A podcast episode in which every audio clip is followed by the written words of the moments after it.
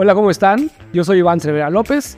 Bienvenidas y bienvenidos a Un Café con Mayaquín, una plática inmobiliaria acompañada de un café en la que buscamos ayudar a entender lo que está pasando dentro del sector inmobiliario yucateco. En el episodio de hoy platicamos con Ricardo y Gerardo Peraza, unos hermanos que crearon Nodox, una empresa constructora que con esfuerzo y la calidad de su trabajo se han ido abriendo camino dentro del sector inmobiliario yucateco. Con ellos pudimos platicar sobre sus inicios, lo que es trabajar en familia, las curvas de aprendizaje, el crecimiento orgánico, el equilibrio y la sustentabilidad, así como de muchas cosas más. Espero que disfruten de este episodio como disfruté yo y no se olviden de dejarnos sus comentarios, darle like y compartir tanto en Spotify como en YouTube. Con esto nos ayudan mucho a crecer y a llegar a más personas, así como a seguir buscando mejorar nuestro contenido y ustedes puedan disfrutar. Les dejo con la plática. Rich, Gerardo, muy bienvenidos a un café con Mayaquín. Muchas gracias por aceptar la invitación, por estar acá. Este, tenía muchas ganas de platicar con ustedes y, pues de alguna manera estamos experimentando un poco eh, tener dos invitados, ¿no? Adaptamos un poquito el estudio que ya vieron súper profesional, la sala de, de, firmas adaptada. Pero bueno, muy contento de tenerles por acá. Eh, si les parece bien, me gustaría, me gustaría entrar de lleno a la plática, me gustaría preguntarles un poco, entender un poquito esto. Tengo muchos años yo de, de conocerles, hemos trabajado juntos incluso, pero eh, siempre, siempre he tenido esta curiosidad de, Ricardo, tú eres arquitecto, ¿no? Gerardo, tú eres ingeniero, son hermanos, trabajan en conjunto. Entonces, entender un poquito esa historia detrás me, me llama la atención, si se pusieron de acuerdo, ¿no? O sea, si, si eran esos hermanos que de niños decían, no, ser constructores y, oye, yo soy arquitecto, tú ingeniero, no sé, o, o un poco casualidad, ¿no? Si nos pueden contar un poquito de esto. Sí, claro, claro. Pues muchas gracias por la invitación. También para nosotros es bastante grato estar aquí y desde que empecé a ver tus podcasts o estas entrevistas me llama mucho la atención, ¿no? Y pues bueno, a tu pregunta, realmente no sé, creo que no tienes ni idea de, de cómo empezamos realmente, pero sí. Gerardo y yo nos llevamos siete años, o sea, no es así como que eso que dijiste, no, no, no, no había manera. O sea, que es como si yo le digo a un niño de, no sé, que tiene 10 años y, y, yo 17, oye, vamos a hacer esto. O sea, no fue muy así como estás pensando. Pero, pero sí, en, sí hubo un momento cuando yo, empecé, cuando yo empecé a estudiar arquitectura, según yo, tú no sabías que ibas a ser ingeniero todavía, ¿no? Sí, no, para nada. de 18, tú 11, no creo que supieras ni qué ibas a hacer, ¿no? Pero, pero realmente el que empezó este camino, pues fui yo al, al decidir entrar a arquitectura y, y luego... en pues yo empecé, ¿no? Y de hecho al principio eh, estaba asociado con dos amigos más arquitectos. Ahí empezamos, ¿no? Tres estudiantes de arquitectura, teníamos como 20 años, no teníamos idea de nada y pues habíamos estudiado juntos toda la vida, estudiamos arquitectura toda la vida, mismos maestros, mismos todo, ¿no? Entonces cuando nos asociamos, empezamos a trabajar, nos dimos cuenta que los tres sabíamos lo mismo y los tres cogíamos del mismo pie, ¿no? O sea, lo que no sabía uno, no sabía ninguno, ¿no? Estuvimos unos años, nosotros tres hicimos varias cosas y aprendimos muchísimo, pero al final, pues no nos llevó a, a, a mucho, ¿no? Porque, pues, una sociedad tiene que haber, se, se, tiene que complementar, ¿no? Y en este caso, pues éramos amigos, pero no nos complementábamos, sabíamos lo mismo y cogíamos de lo mismo, ¿no? Entonces, después de que pasa eso, pues ya me quedo yo solo y, y empiezo a trabajar. Y unos años más adelante, Gerardo ya había entrado a ingeniería. Eh, entonces, cuando creo que fue, habrá sido el primer verano o algo así, que, que yo le invité a trabajar, pero, pero no, en, no en sociedad, sino sí, claro. como el hermanito de, oye, te voy chamba, ¿no? de hecho, no ya, recuerdo. ya tengo residente gratis. Básicamente, sí. Y no recuerdo si primero trabajaste conmigo y luego fue cuando hiciste, trabajaste en otras empresas. ¿O fue al revés? Sí, primero contigo, antes de estudiar la carrera, según yo, en prepa creo que entré contigo. Conmigo, en prepa. Según yo, sí, antes de entrar a la carrera. Bueno, no estaba... O sea, por primera vez, ¿no? No me acuerdo, pero sí estaba muy chavo y yo pues necesitaba gente que me ayudara. En esa época estaba yo solo, no tenía... Creo que tuve un, em... un empleado, o sea... Y, y, Gerardo, pues, lo, lo jalé un verano, un Semana Santa, algo así. Él estaba bastante chico eh, y pues literal fu fuiste chalán como se ve tal cual, ¿no? Como se ve, empecé a buscar esto, a traerle otro, o sea, y aparte, pues, creo que le ofrecí dos pesos, ¿no? Explotador. Pero, pues, pero creo que ahí empezó de alguna manera esta relación de, o sea, tiene mucho que ver esto que estoy diciendo porque fue muy diferente años después, ya él terminó la carrera y todo. O sea, cómo fue evolucionando esa relación, ¿no? De, de yo hermano mayor, eh, yo ya... Sí, ya jefe, ¿no? Y tú, ah, hermanito, que pues todavía no sabe nada y haz, vira y, y torna, ¿no? Pero ya después, como, como cuando ya empezamos a vernos a la par y empezar a, ahora sí, como cambió las cosas y fue toda una transición, o sea, no fue tan fácil, ¿no? Me, que, imagino. Que yo me acuerdo igual desde, desde la toma de decisión yo de, de, qué voy a estudiar. Digo, pues tú no hablaste ahorita de, cómo decidiste estudiar arquitectura, ¿no? Que siempre es una decisión difícil para cualquier persona. ¿Qué, vas a saber qué es lo que quieres hacer si ni siquiera sabes bien de qué se trata las profesiones a esa edad, ¿no?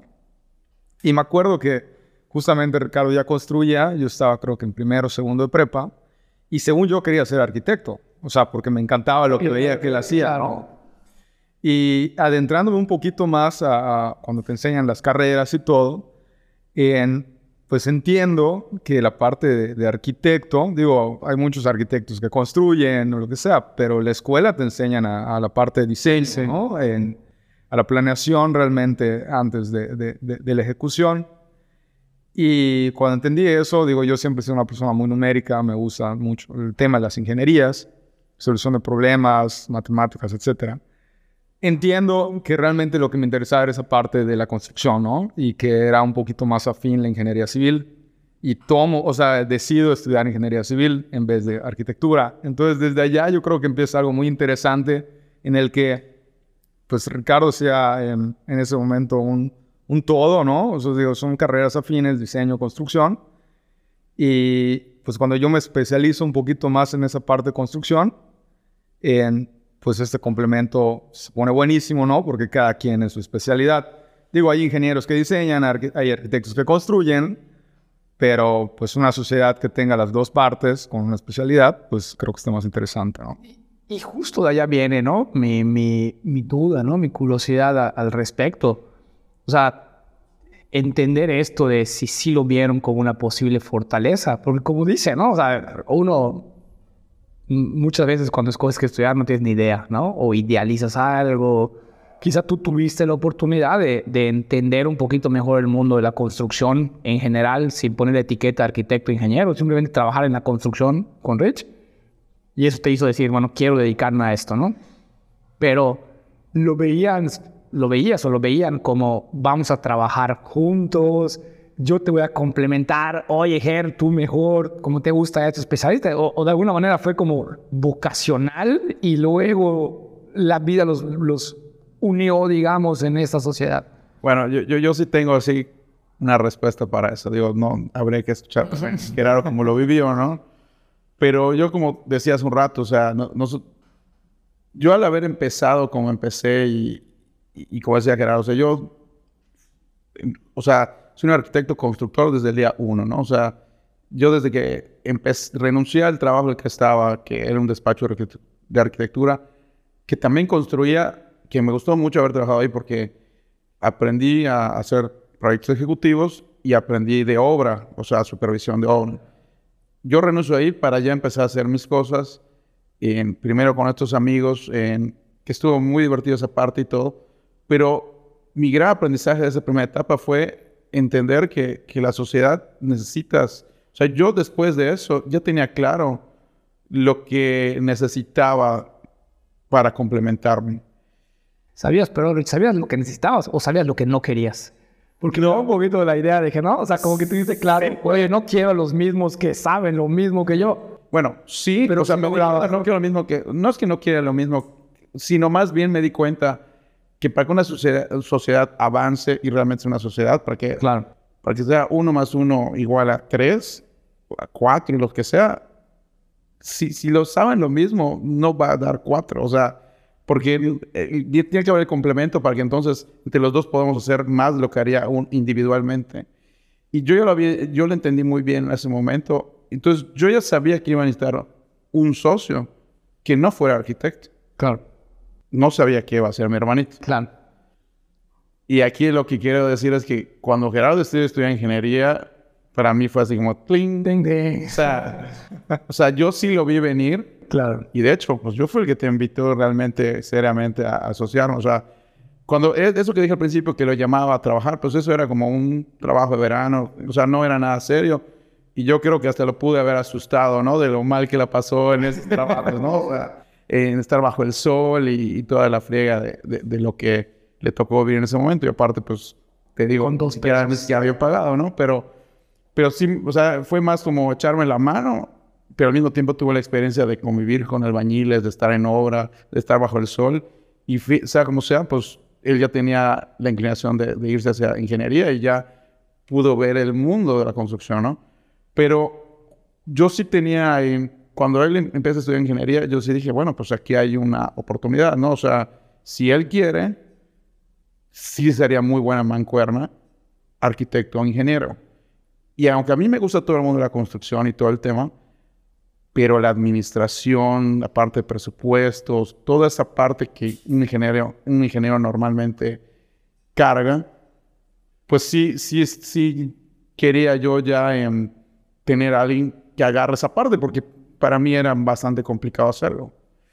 Somos de la misma generación tú y yo, Rich, ¿no? O sea, entiendo muy bien esta parte donde muy al inicio de mi vida profesional igual, no había especialización, ¿no? O sea, era muy común que el abogado hiciera de todo, que el arquitecto hiciera de todo, que el ingeniero hiciera de todo, que el contador hiciera de todo, ¿no? Y yo estudié mercadotecnia, entonces era como que lo nuevo del LAI, ¿no? La versión nueva del LAI que hacía todo. Mercadotecnia fue como que, ah, bueno, también puede hacer todo, ¿no?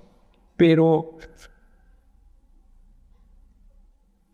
vuelvo de ahí viene mi duda, o sea, porque pareciera planeado, ¿no? O sea, ya en esta línea donde, oye, fueron creciendo y quiero entrar un poquito a esto, ya como a la evolución de su, de su negocio, el, en el momento en el que la especialización empieza a cobrar relevancia, ¿no? En, el momento en el que quizás tú ya tienes un, ritmo, un posicionamiento, un volumen de trabajo, que es cuando más relevante probablemente se vuelve tener a alguien que te ayude con ingenierías, que te ayude con números, que si bien tú lo resolvías, probablemente tenías un costo de oportunidad por no ser especialista o no tener a un especialista o simplemente por ello tener manos, ¿no? O sea, por no tener que hacerlo todo tú, como el crecimiento normal de un negocio, ¿no? Sí. Yo, yo empecé estando solo en esto y hoy tenemos un equipo de 30 personas, ¿no? O sea, no, me, trato de acordar cómo le hacía para yo hacer todo y de entrada, pues no hacía muchas cosas que puedo hacer hoy, ¿no? Pero sí hacía muchas cosas más y las medio hacía. O sea, lo hacía lo suficientemente bien para que funcionara.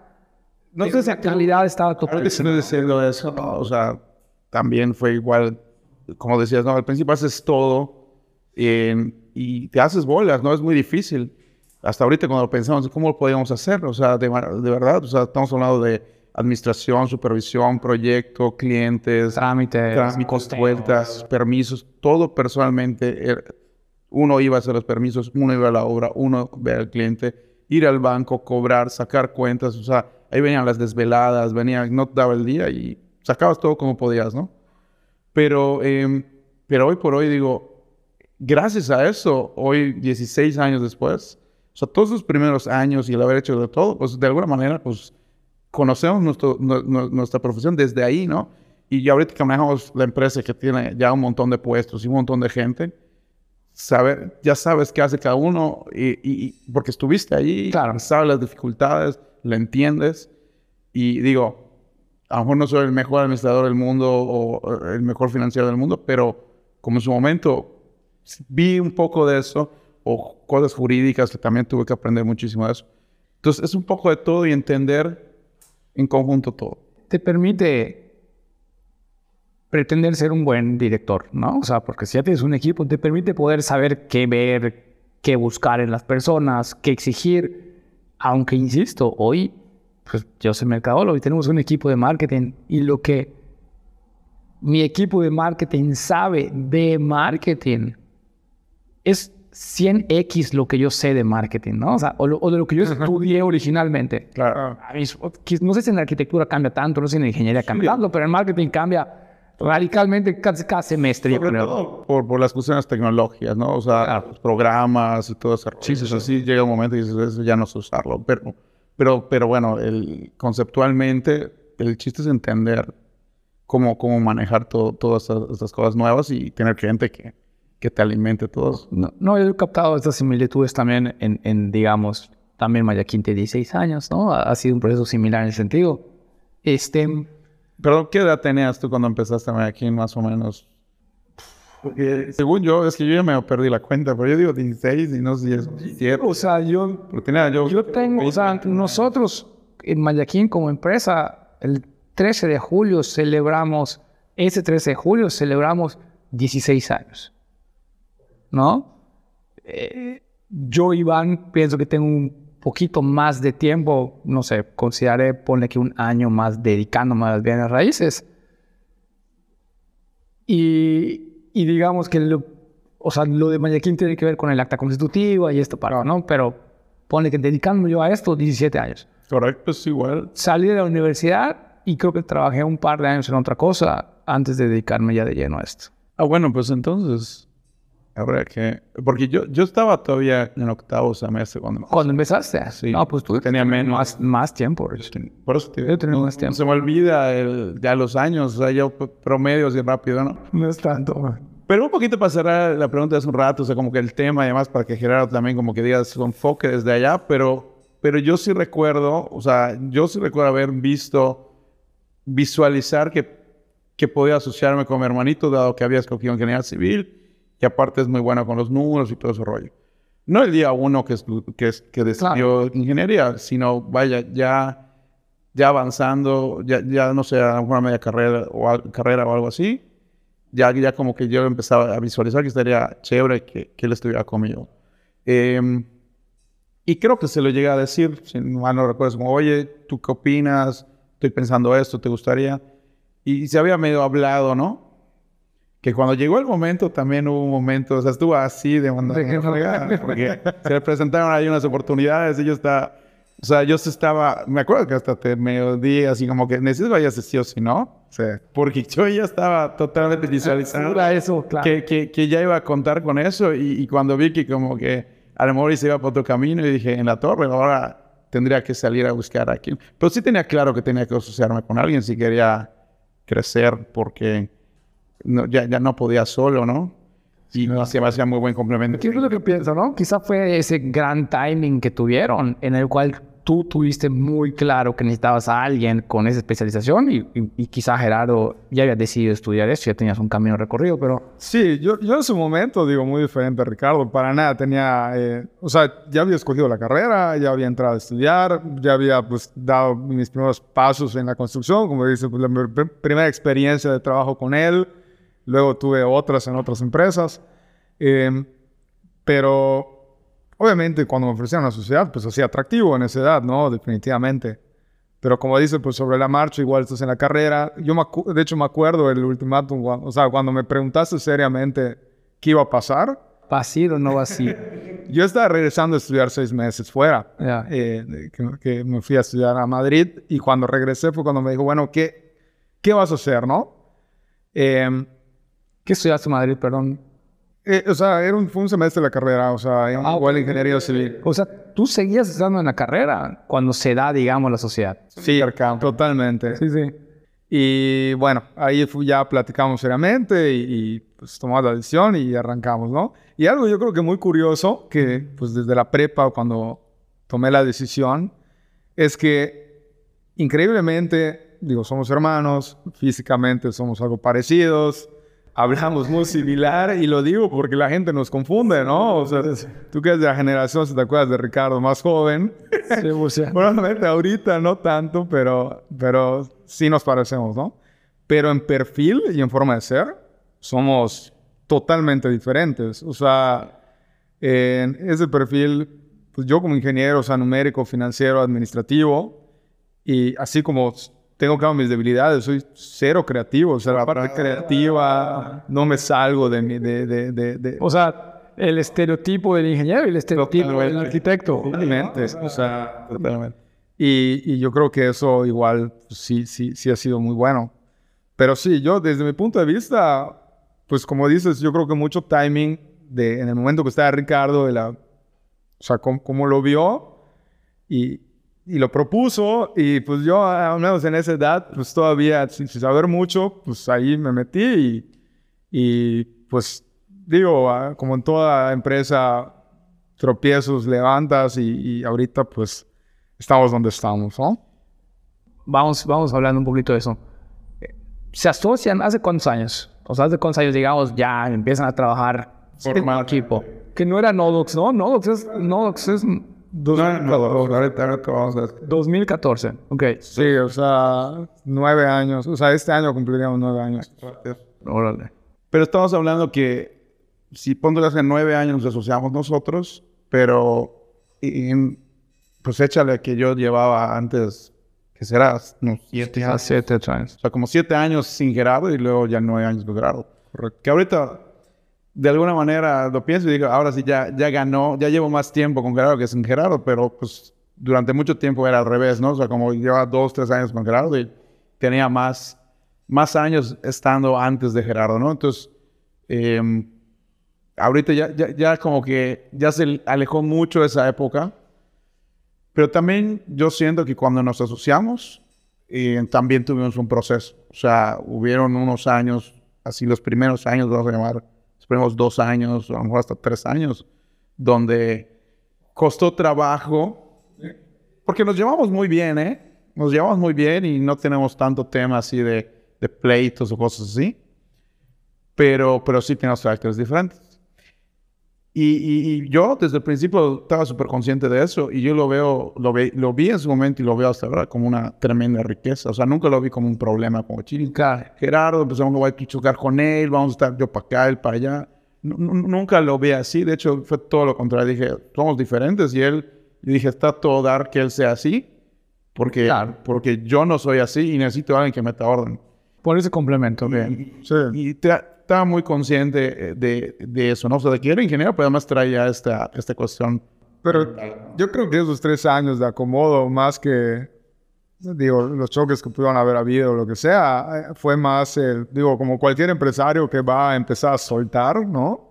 Pues cuesta trabajo, ¿no? Eh, es, eso iba a decir, porque, o sea, es doble desde mi, desde mi perspectiva ahorita que se comenta esto, ¿no? Es doble proceso, porque uno, y tú lo mencionabas ahora, ¿no? O sea, uno es, yo soy el hermano grande, ¿no? yo soy el que empecé, ¿no? Yo soy el que, o sea, tú estás viniendo acá y pues, ayer como que una... Eso fueron, estos años de transición que estoy hablando, fue un poco eso, un poco que no lo pelaban, o sea, ¿te acuerdas? O sea, Gerardo Ahora mi hermanito hace cargo de Oye, y, los albañiles. El, el, el, ah, el hermanito del dueño. Ah, no. Espérate, yo soy socio, soy a la par, ¿no? O sea... Se trabajó. Tuvimos que esperar que ya agarre ya más Para que Calavaro y así.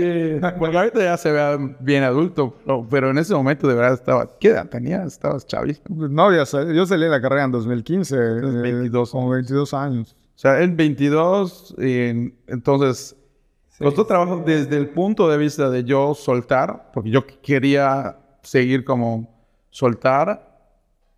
Y lo segundo, costó trabajo que la gente que ya trabajaba con nosotros, y no te he hablado de empleados, te he hablado de subcontratos. Sí, sí, sí, o sea, que ya las negociaciones fueran con Gerardo, que él pagara, que él diera órdenes, que dijera esto lo otro. Costaba trabajo porque pues, la gente se seguía dirigiendo hacia mí, ¿no? Y yo tuve que hacer ese trabajo también de, o sea, captarlo y de, de empezar a, a, decirle, no, no me preguntes a mí, pregúntale a él. Claro, no es conmigo. O con él, él es el encargado de eso. Y bueno, y no, se dice fácil, pero fueron años, fueron años de, de hecho, transformó el equipo Gerardo. O sea, en esa época yo tenía X proveedores de ciertas cosas y, y Gerardo fue a decir, no, pues vamos a probar esto, vamos a probar. Y hoy en día, pues todavía creo que queda uno que otro así de antaño. De los que tú... De los que yo... Tú trabajabas. Yo trabajé, pero muchos... Ya con, con que se, se fue evolucionando y él como que armó un nuevo equipo y metió además, repito, siete años de diferencia. Lo que, los que yo conocía, donde yo me movía, e, él tenía que conocer a otras generaciones. entonces también metimos mucha gente, o probamos también mucha gente. Eh, que él decía, oye, tengo un amigo que hace eso, bueno, vamos a probarlo, ¿no? Y no, no, no todos funcionan, pero, pero esa apertura de decir, está bien, vamos a probarlo. Que yo, yo igual creo algo que, que nos ha llevado a, estar pues, donde estamos, igual, que tiene que mucho que ver con la sociedad. Como, yo creo que cualquier sociedad te, te obliga a a mejorar, a establecer procesos, establecer reglas, a formalizar un poco, ¿no? Te va llevando. No sé si cualquier sociedad, ¿no? O sea, cuando hablas de procesos, y esto, o sea, para mí es más bien como una visión de negocio, ¿no? Que, que hoy es muy común que una gran empresa tiene que tener procesos, ¿no? Pero, una, pero una micro, como probablemente ustedes empezaron siendo, o sea, no sé, ¿no? Nosotros aquí empezamos a establecer procesos hace cuatro años. O sea, y procesos, ¿no? O sea, a lo que hoy hacemos, a lo que hoy tenemos, a los indicadores que hoy llevamos, o sea, también tiene su, su curva, ¿no? Pero, sí. o sea, y lo digo como un reconocimiento para ustedes, para, esa, para esta quizás visión de, de, buscar hacer las cosas así. O sea, yo, me acuerdo, el mismo contexto, ¿no? Estás saliendo de la carrera, pues en la carrera te enseñan los procesos de ver ser de, de, de cada una de las partes, en mi caso de construcción, ¿no? Eh, y digo, y me gustan mucho las buenas prácticas corporativas en general, leer al respecto y todo. Y, y pues eso fue igual un poquito el, el, oye, esto se hace sí, sí, sí, o sea, bueno, pues empezar a, los procesos, ¿no? A documentarlo, a, a ver, a, todo. Que me estoy acordando de o sea, cuestionar todo desde el principio, ¿no? Y, y, el cómo se hacen las cosas. Digo, obviamente me topé que, que pues, los ideales no siempre es fácil hacerlo, ¿no? Es sumamente difícil y muchas cosas terminas haciendo con inercia. Este, pero yo, me acuerdo que esa parte igual de, de, adaptación, o sea, como de formalizar la sociedad, ¿no? En, en, en un todo, fueron muchos años, ¿no? O sea ya que empezaron, y quiero empezar a movernos un poquito de eso, ¿no? Pero ya que empezaron con la sociedad, con este acuerdo y tal, dudaron seguir con ella. O sea, hubo algún punto en este periodo de adaptación de decir, ay, gente, no, no, no, te voy a decir. Ah, cada quien por su lado. No, no, ok, sí, sí hubo, pero no como lo estás pintando. O sea, no, no porque tuvimos un problema nosotros, entre nosotros de que nos uh mandar a la fregada. Hubo básicamente este tema de que empezamos. Y, bueno, es que ahorita estamos, recordar todo eso, ahorita me, me está haciendo mucho sentido muchas cosas, ¿no? Es, eh, medio terapéutico el podcast. Vas a ver que como acá, pero pues, pues, estoy recordando y todo eso, tantas cosas que pasaron y, y cómo fueron las, las cuestiones. Nos, nos, asociamos, empezamos a trabajar y, y, y, digamos, los primeros años, de alguna manera, estaba este, este o sea, Gerardo con ideas nuevas, frescas que traía de la universidad y, con, y, aparte con, con, con, mucho empuje, o sea, estaba joven y ganas de hacer las cosas, ¿no? Y yo ya traía, pues, ciertas maneras, ¿no? Entonces, e, esa cuestión de, de él tratando de, de, implementar cosas nuevas y yo tratando de, o sea, como decir, no, es que la realidad es así, o sea, como muy idealista de repente en muchas cosas, ¿no? Decir, oye, está bien, entiendo lo que estás diciendo, pero, pero la, la realidad es así se hacen las cosas y así o sea, y yo sí me acuerdo como que empezar como a ceder un poco y a probar ciertas cosas nuevas. Y Gerardo también le bajó dos rayitas a esos idealismos, de como... que los dos ya en la universidad no, es, no es la vida Todo teórico, llegas a la vida real, quieres hacer todo así de librito y no, no sale, ¿no? O sea, todo no así directamente, a lo mejor con el tiempo y conociendo ciertos procesos, pues adaptarlos, regionalizarlos a, lo que realmente tenemos. Pero sí llegó un punto, no, no recuerdo si fue un año, dos años, pero porque además empezamos a contratar gente, o sea, llegamos, yo me acuerdo que éramos, llegamos a ser cinco personas, o sea, tú y yo, dos o tres personas más. Chiquititos, pero éramos como cinco. Y era la primera vez que teníamos, que éramos cinco en la oficina. tu cargo, claro. O sea, sí había tenido empleados, de hecho muchos amigos de Gerardo trabajaban conmigo, eh, eran ingenieros y luego mucha gente, sobre todo estudiantes, pasaron eh, en la oficina, que en ese momento se llamaba A más C, o sea, arquitectura más construcción. Que ese fue el nombre original que pusimos desde que yo estaba asociado con los primeros. Que, que hasta hace ah, un año y medio que ya nos cambiamos a Nodox. Pero estábamos con eso, hicimos un par de obras y no nos fue bien. O sea, ya teníamos el tema de, ya teníamos nómina, ¿no? Entonces era, generabas y a pagar y, a veces no daba y había que, pues, ¿de dónde lo jalamos? pedimos un préstamo, sacamos, viramos, hicimos. Y así íbamos, íbamos, pero cuando cerramos un ciclo, vimos que nos ha ido muy mal, o sea, quebramos una obra, quebramos por acá, y fue cuando sí nos sentamos y dijimos, ¿qué vamos a hacer? O sea, no hay lana, estamos tronados, ¿qué vamos a hacer? ¿Seguimos para adelante o lo dejamos acá? Pero si te fijas, no es porque no estamos peleando, sino como no está saliendo el negocio. O sea, no lo estamos logrando. O sea, no estamos funcionando en No estamos funcionando y, bueno, ahorita, si ahorita decimos no, ¿qué costos? No, pues se debe esto, esto, hay que liquidar esto. Pero bueno, es manejable y que cada quien se vaya por su lado y, y tanta. Yo no recuerdo si ya estaba casado, la verdad. Eh, porque también es momentos de que te casas, tienes hijos, son momentos también que, que, van cambiando perspectivas. Pero nos sentamos y yo planteé dos, dos vías, ¿no? O, lo dejamos aquí, que, que es posible, porque pues aunque estamos mal, no estamos tan mal. Pero si decidimos seguir, vamos a empezar desde cero otra vez. Y, y tenemos que irnos para adelante, ¿no? O sea, ya no tenemos más chance de irnos para abajo, ¿no?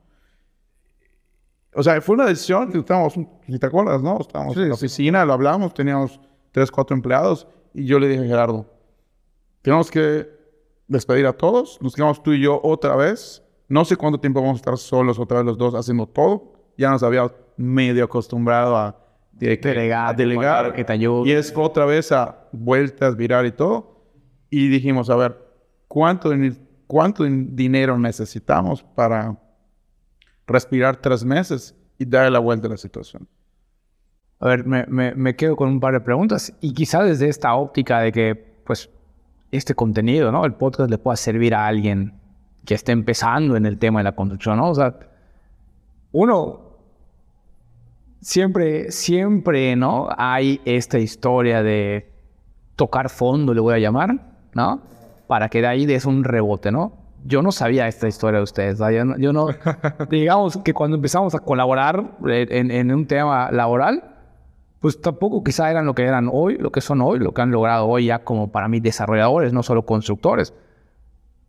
Pero pues digamos que ya tenían una trayectoria, o sea, ya habían hecho algunas obras, ¿no? Este, por lo menos tenían unos años en mi radar por propiedades que hayamos intentado comercializar y esto, ¿no? ¿Qué creen que, que es o lo que fue que hizo que no funcionara, ¿no? O sea, ¿por qué llegaron a estar en esa situación de chinga, vamos a, plantear si seguimos, ¿no? Digo, yo, digo, respuesta rápida, eh, porque digo, para mí está claro desde mi punto de vista, es, o sea, yo creo que en cualquier, cualquier persona que, que emprender algo sin, sin experiencia, digo, en mi caso, pues estamos diciendo que estoy saliendo de la carrera, ¿no?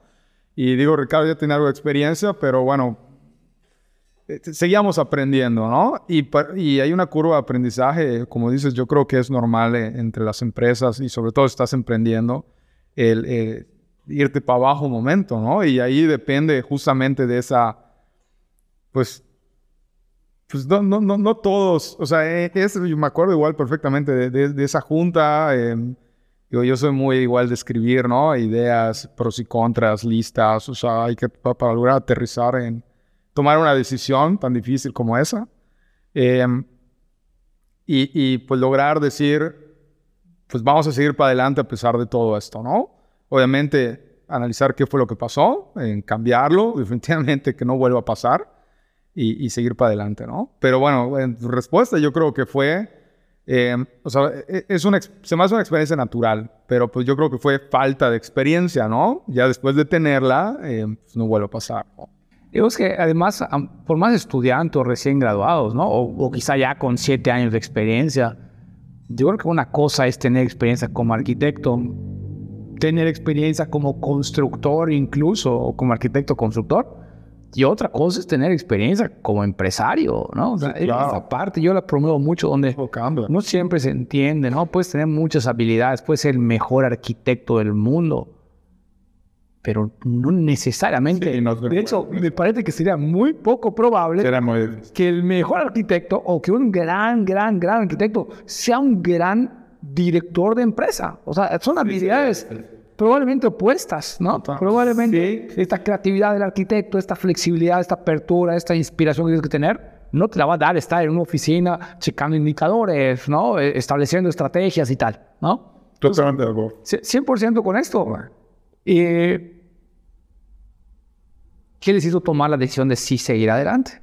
¿No? ¿Qué vieron o cómo fue su conclusión? O sea, y me acuerdo que hicimos, como dices, que escribimos, de hecho, en una pizarra, dijimos, esto pasa, si tomamos este camino va a pasar esto, y digo, estamos jóvenes, salimos adelante, pero no pasa nada, ¿no? O sea, como que, ahorita que dijiste pisar un fondo, no sentí que estábamos pisando fondo, pero sí estábamos pisando, o sea, sí era como un, bueno, estamos en un punto donde nos podemos salir de esto y no va a ser tan grave. Lo intentamos y ya estuvo, matamos nuestro pavo y listo.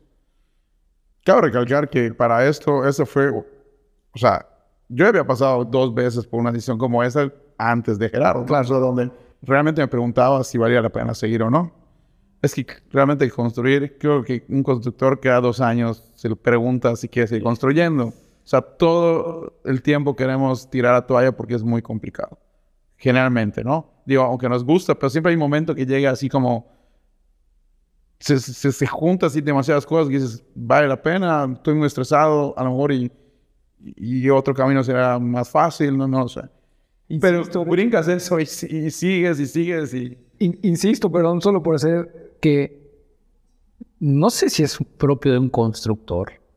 Creo que es propio de un emprendedor, ¿no? Propio de un microempresario. Claro. Porque como constructor, si tuvieses 10 millones de pesos libres, ay, el mejor gerente de obra, a ver, el mejor costeo, a ver, estructurista, tramitador, o sea, el, el reto es poder ir construyendo y creciendo una empresa. O sea, creo que, porque esto que tú dijiste me, me suena muy familiar y, y pienso que es algo que, que es común en el emprendedurismo, ¿no? Totalmente. O sea, su- sucedió eso, te digo, ya había pasado otras veces, amor, no con pero sí que yo dijera, seguiré, no seguiré, no salió bien esto, estoy por dinero. Y luego pasaba algo que se acomodaban las cosas, o sea, era para arriba, para abajo, para arriba, para abajo.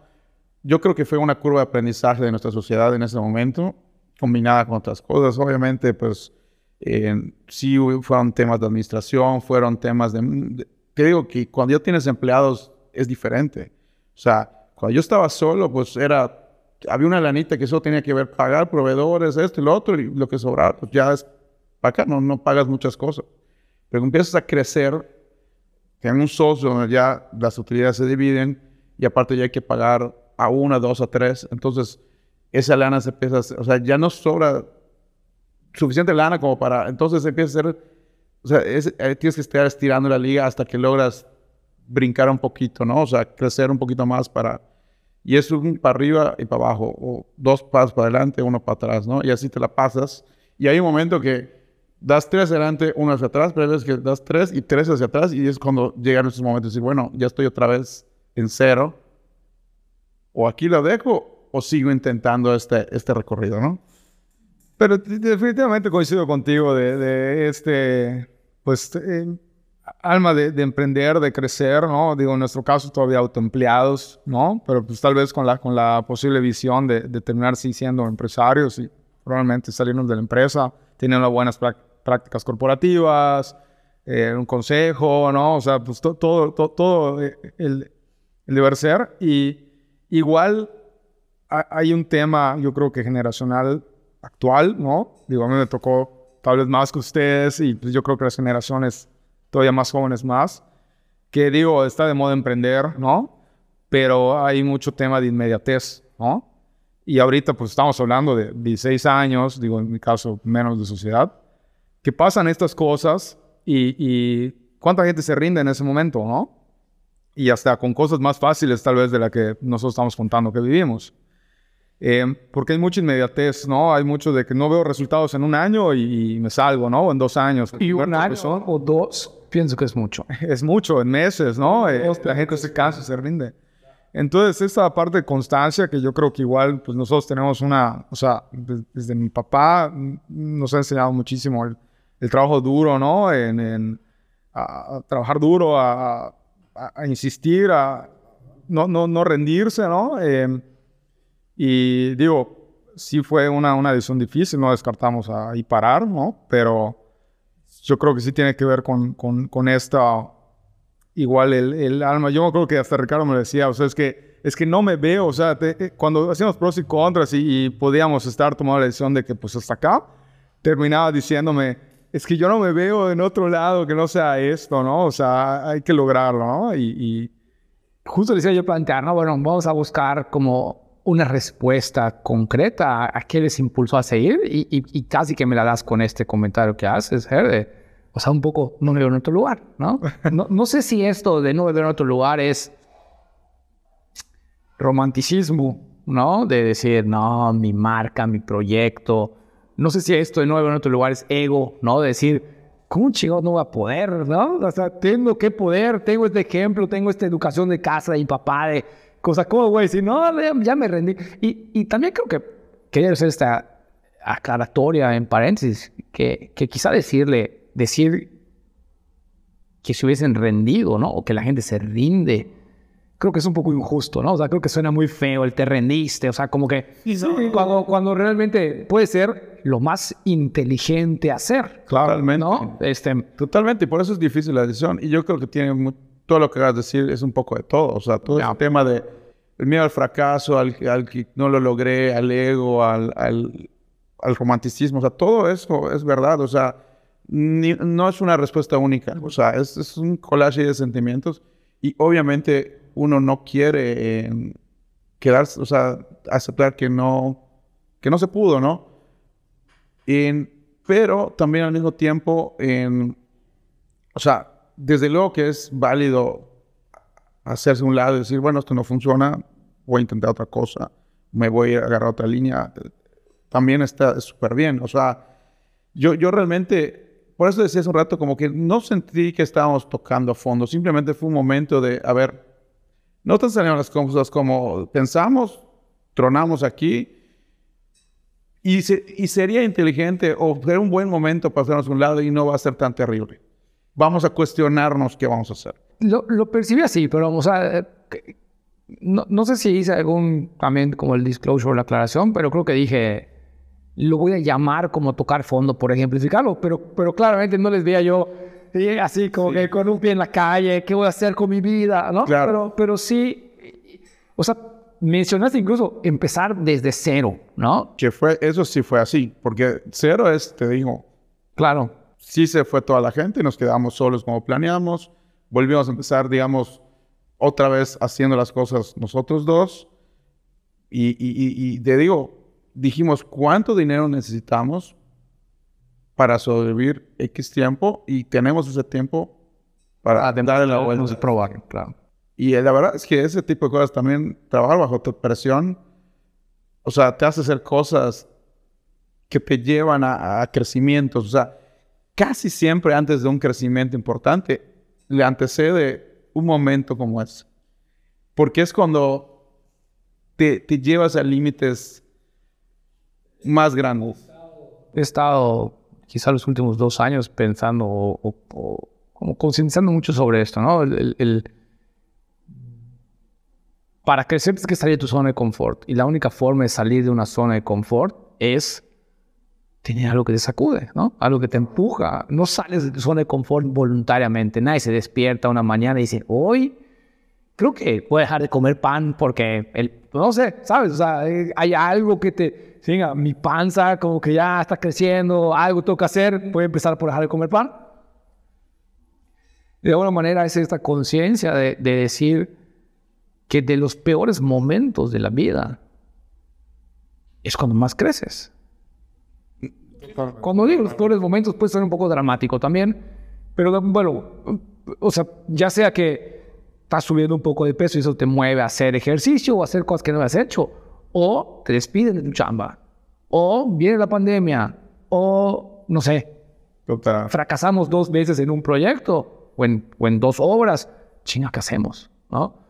Ya no quiero, ya no puedo permitirme un tercero, ¿no? O sea, ¿por, ¿por qué no ¿por qué no esto que vino después de esta reunión ¿por qué no apareció desde un inicio con la sociedad? ¿no? O sea, tuvo que vivir esta parte. Tienes que estar ahí. Tienes que estar ahí para, para tener el empuje. Yo, de hecho, no me acuerdo si esa vez te lo dije, o, pero te lo he dicho varias veces y, a otras personas.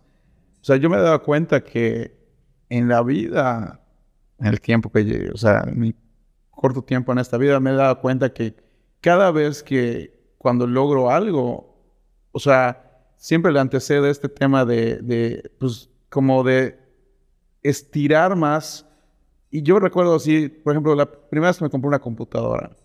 Me acuerdo que necesitaba una computadora, una computadora buena para la universidad y pues no tenía el dinero para comprarla y, y me acuerdo si mi, mamá o mi papá me ofreció, bueno, pues yo tengo un crédito acá, si quieres sacarlo, pero tú lo vas a pagar, ¿no? Entonces, no sé, eran 20 mil pesos, que en esa época pues era, nunca compró nada de 20 mil pesos. Claro. Y dije, pues no sé cómo le voy a hacer, pero necesito la computadora, ahí va. Y pasa el tiempo y lo logras. Claro. Y así. Y primero fue una computadora, después fue un coche, después fue esto. Entonces, a veces dices, no sé cómo lo voy a hacer, pero como ya tengo el compromiso, de alguna manera es como, ya ahora te, te, te obligas a hacerlo y, y, te vas poniendo así. Y eso no son las cosas económicas. También me acuerdo que lo mismo hice para casarme. O sea, fue como, yo me quiero casar, doy anillo y no sé qué va a pasar. Pero después de eso es como, bueno, ya, ya, ya es como, ya no es cuento, ahora vamos a... Y te ponen las pilas y lo logras. Y son como esos empujones que te vas forzando a dar de una manera así como un poco así... pero auto... Escucho, eh, estoy escuchando a Ricardo y lo mismo que dije hace rato, de que somos completamente opuestos. Y yo creo que eso ha servido muchísimo a la sociedad. Yo, o sea, Ricardo desde ese perfil, digo, voy a enfocarme en temas financieros, o sea, un perfil más de riesgo, ¿no? De aventarse y sacarlo adelante, y la verdad es que siempre lo saca adelante. Y yo soy sumamente conservador. O sea, yo es, esto puedo, no va a salir de acá, ¿no? ¿Qué crédito voy a agarrar? Tan loco, ahorro mi lana, lo que me tome en tiempo. Totalmente, ¿no? Y, y eso nos ha llevado muchísimo a, a tomar muy buenas decisiones, porque cuando él se está yendo así a un lugar muy complicado, yo lo aterrizo y él me empuja y logramos un equilibrio, ¿no? Eso, eso iba a decir, ¿no? Porque vuelvo, o sea, pienso que esto que describes, Rich, o sea, para mí es muy real, también me resulta muy familiar. Yo, yo soy moderadamente, yo quizás estoy un punto en medio entre ustedes dos, ¿no? en, en el término de riesgo. Pero, pero creo que es mucho, o sea, cuando hablo con un, con un cliente que quiere invertir, ¿no? Y que quiere comprar una casa de dos millones y medio, pero la que le gusta, la que imaginaba, la que quiere, es una casa de dos millones ochocientos, ¿no?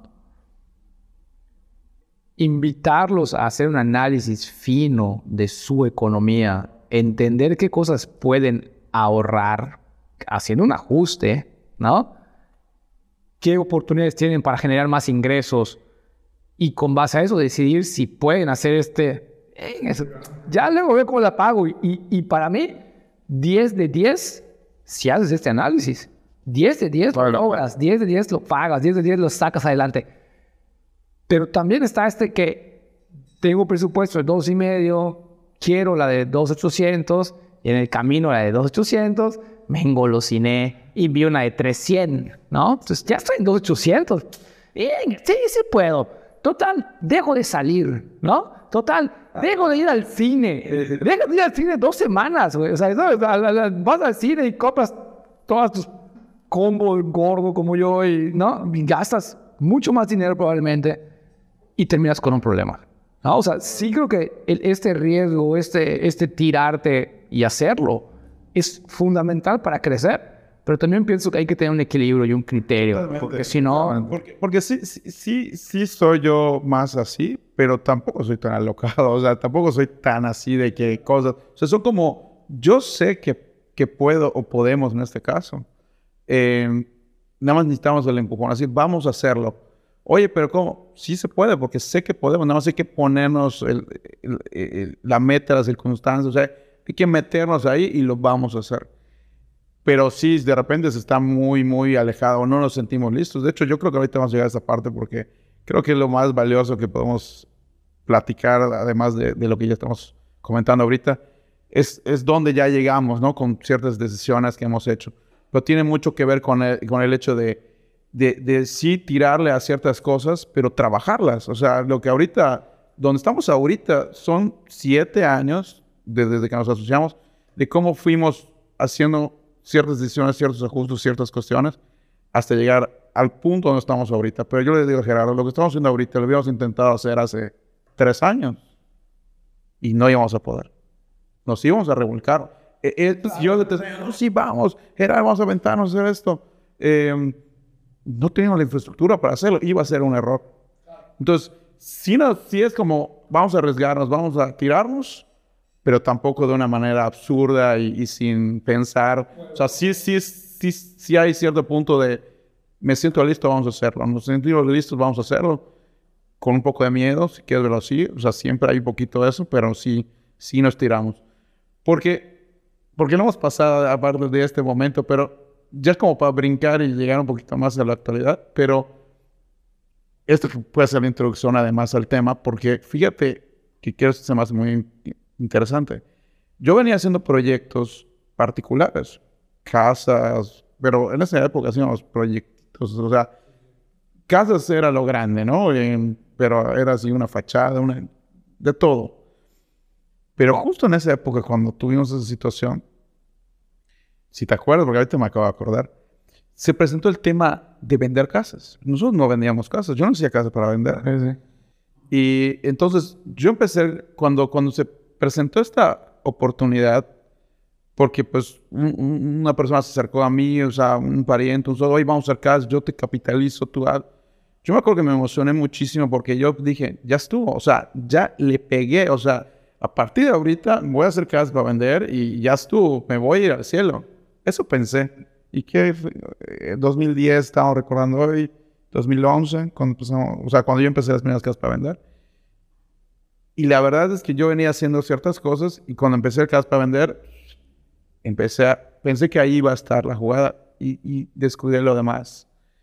No sabía cómo iba a, o sea, el dinero e, en hacer casas para vender, obviamente te termina dejando dinero, pero después de cierto tiempo, o sea, el inicio de empujar la rueda son un par de años que, que necesitas para entonces empezar a ¿Te acuerdas que hicimos ese análisis? Es un negocio diferente. Es un negocio diferente que no conocía.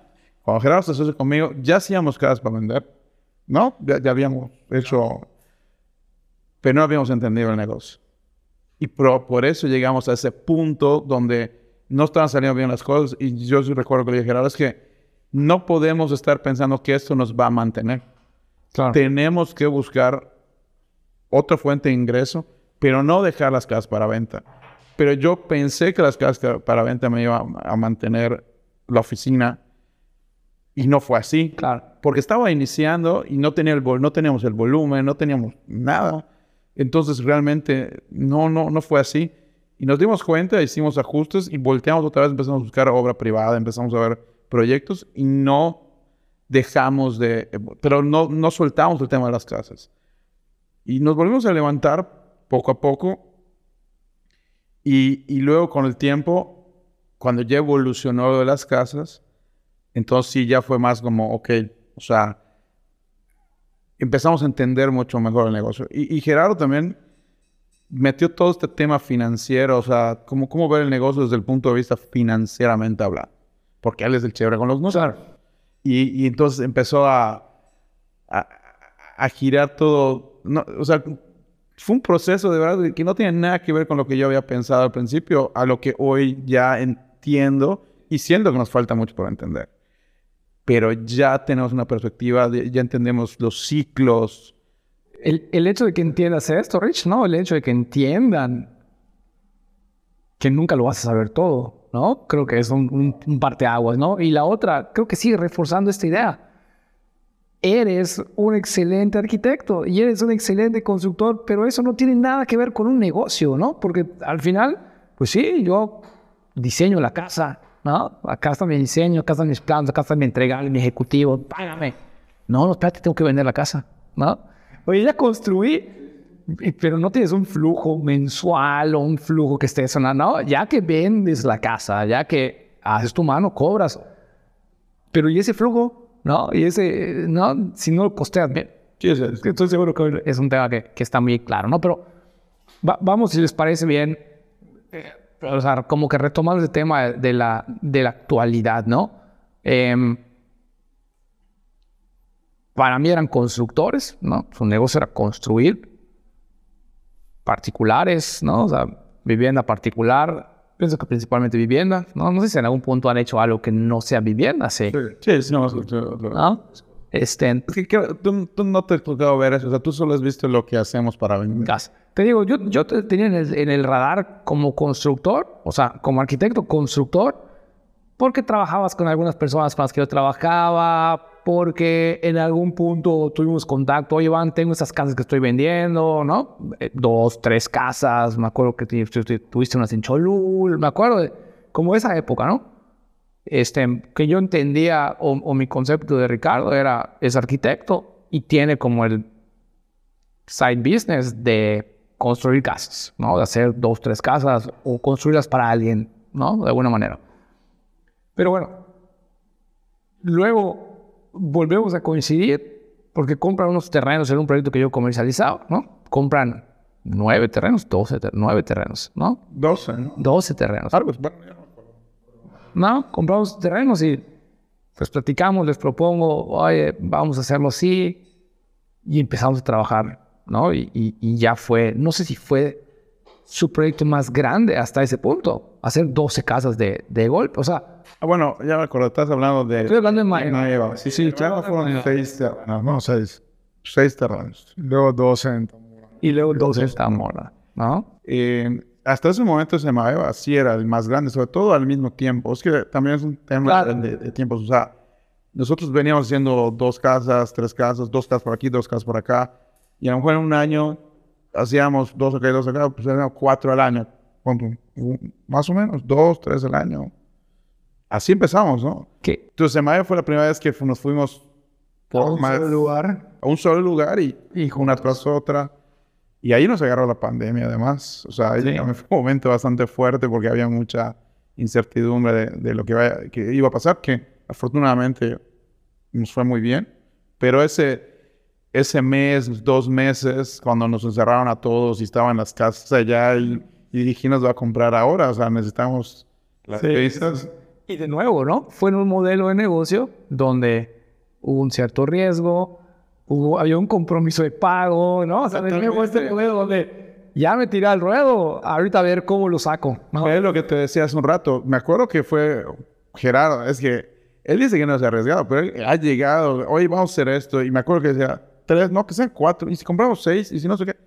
Y Entonces también haces eso, Claro. que sí, a la- sí, sí empujas. em, y, y me acuerdo que Maeva fue la primera vez que, que dijimos, va. Pero fíjate, ir por seis casas en ese momento, que pues era mucho porque no habíamos manejado ese volumen en el mismo lugar al mismo tiempo, pero tampoco es algo que de locura, ¿no? O sea, no estamos diciendo, vamos a hacer una privada de 40 casas de la noche a la mañana. No, no, no, no. O sea, son esos riesgos como medidos, o sea, como sí nos estamos arriesgando, sí, sí hicimos, pero fue una prueba pequeña. Y luego cuando fuimos por Tamora dijimos, ya nos sentimos fortalecidos por la experiencia anterior. Dijimos, bueno, vamos por más. Y fuimos por más. Y ahorita que salimos de Tamora, estamos yendo por ahora mucho más. Mucho. más, pero, pero eh, por eso repito, esto que ya estamos cocinando no hubiéramos podido hacerlo hace 3, 4 años si hubiéramos querido hacerlo porque no estábamos listos. Pero después de estas experiencias, ya hay ese... Y, pero sigue siendo un súper reto. O sea, seguimos así como... Ya nos sentimos fuertes, pero al mismo tiempo em, no deja de ser un reto porque sigue, sigue habiendo este tema de crecimiento, de, de, de hacer, de manejar más. Me, me da la impresión que lo han hecho muy orgánicamente, ¿no? Y, y para mí eso es algo que también comparto. O sea, no- hoy, hoy en día en esa inmediatez, ¿no? De la que hablabas, ¿eh? De, de cómo queremos que las cosas sean rápidas y cómo vemos que la gente se hace millonaria en un segundo, ¿no? Con diferentes modelos de negocio, etcétera. Pero hiciste seis casas y quizá por lo que se generó esas seis casas, por el capital, por los inversionistas, por lo que tenías, pudiste haber dicho, no voy por 12, voy por 60, ¿no? y te hubieras aporreado igual, ¿no? O sea, y hubieras tenido esta, porque el hacerlo orgánico te permite organizar la estructura, ¿no? entender estos procesos que requiere tener las negociaciones, los proveedores, los flujos nuevamente. O sea, cuando hiciste seis, entendiste cómo era tu flujo de hacer seis casas al mismo tiempo que tú tenías la experiencia de hacerlas de dos en dos. Oye, y luego te fuiste a 12 y ahorita estás pensando en 40, 80, no sé, ¿no? Em, creo que el hacerlo orgánico tiene muchísimas ventajas que no podemos mencionar ahorita. Pienso que una de ellas es el proceso, una de ellas es entender, poder hacer un equipo que vaya de la mano creciendo también. Porque resolver los billetazos, que para mí es lo opuesto de lo orgánico, ¿no? Tengo 10 millones de pesos ahorita, bueno, toma, dale, ven, gira. Luego carece de soporte, ¿no? Carece como de relleno y eso hace que sea algo sin bases, tratando de ser un ejemplo constructivo. Si no pones un cimiento adecuado, ¿no? Lo que pongas encima se tambalea y se Y además, por ejemplo, si hace unos años me asientan 10 millones de pesos, probablemente hubiera tomado varias decisiones incorrectas. hasta teniendo el capital, si no sabes qué hacer con él, puede estar destinado a, un fracaso, justo aunque tengas el dinero. Pero si, si ya como ya lo hicimos de cierta manera, o sea, orgánicamente, de poco hacer mucho, etcétera. Ya hoy por hoy dices, bueno, pues ahorita me asiento en esta lana, sé perfectamente cómo distribuirla y dónde hay que meterla y dónde no. Y, y eso gracias a los aprendizajes. Justo, por eso, por eso para mí es como orgánico, ¿no? El tema más adecuado, porque no te hubieran dado ese capital, ¿sabes? O sea, cuando, cuando, o sea, cuando no tienes como que todo el, el, soporte, todo el, ¿no? Es bien difícil que alguien te dé el dinero. No, no van a creer en ti, ¿no? Al contrario, cuando lo vas haciendo paso a paso, orgánicamente, hasta orgánicamente llega el capital en el momento adecuado, en el, en el contexto donde lo puedes aprovechar, donde no te vas a meter un tiro en el pie, no vas a quemar cartas o meterte en un problema mucho más complicado, ¿no? Eh, que, que digo, Decía yo preguntar qué creen que ha sido como que el, detonante, ¿no? De poder tener este crecimiento, pero creo que ya lo, ya lo mencionamos de alguna manera, no solo por no dejar de como que dar oportunidad de, oye, no, quizá manera de, eh, de recomendación, ¿no? Esto, esto considerarlo, esto tenerlo, ¿no? En, cuenta si alguien quisiera llevar este camino orgánico que llevan ustedes, ¿cuál creen que sería como que la, la clave? Quizá cada quien puede decir algo diferente o como diga. No tengo que dejar hablar. Ya, ya hablo mucho. pues eh, yo creo que tal vez mucha disciplina, ¿no? que, que, sabemos que la, o sea, eh, la motivación va y viene, ¿no? O sea, puede, puedes tener momentos muy motivados y puedes tener momentos en los que no tienes nada de motivación y, no tienes ganas de, de, de, hacer nada, pero yo creo que la disciplina de seguir para adelante, eh, lo que decía Ricardo, ¿no? Ponerte retos más ambiciosos, eh, seguir creciendo, reinvirtiendo el, capital, ¿no? No sacándolo todo, cada vez que hay utilidades, em, retroalimentando. Pues eso ha sido, el, yo creo que lo que nos ha llevado al crecimiento orgánico sin, sin, sin llegar al punto de, de una ambición más allá, o sea, cometer el error de irse más grande de, de, de lo que tienes, ¿no? Este, y digo, y no, la verdad es que, pues, me atrevo a decir que tenemos la costumbre, digo, a mí es algo que me gusta igual de, de la planeación, o sea, corto, mediano y largo plazo, ¿no? Y teniendo esa visión de a dónde llegar, pues se dan, o sea, no, no, te olvidas, ¿no? De quieres llegar allá y qué tienes que hacer para llegar allá, ¿no? Entonces, y, y de así, ah, lo que dice Ricardo, que a veces llego y, oye, este proyecto, ¿no? Que se ve ambicioso en el momento por lo que hemos hecho antes, pero viene de esa planeación, ¿no? O sea, oye, quiero llegar a este punto, ¿qué necesito para llegar a este punto? Oye, pues tengo que empezar con seis casas, ¿no? Sin duda. Este, y de ahí, ¿qué sigue después? Pues 12, ¿no?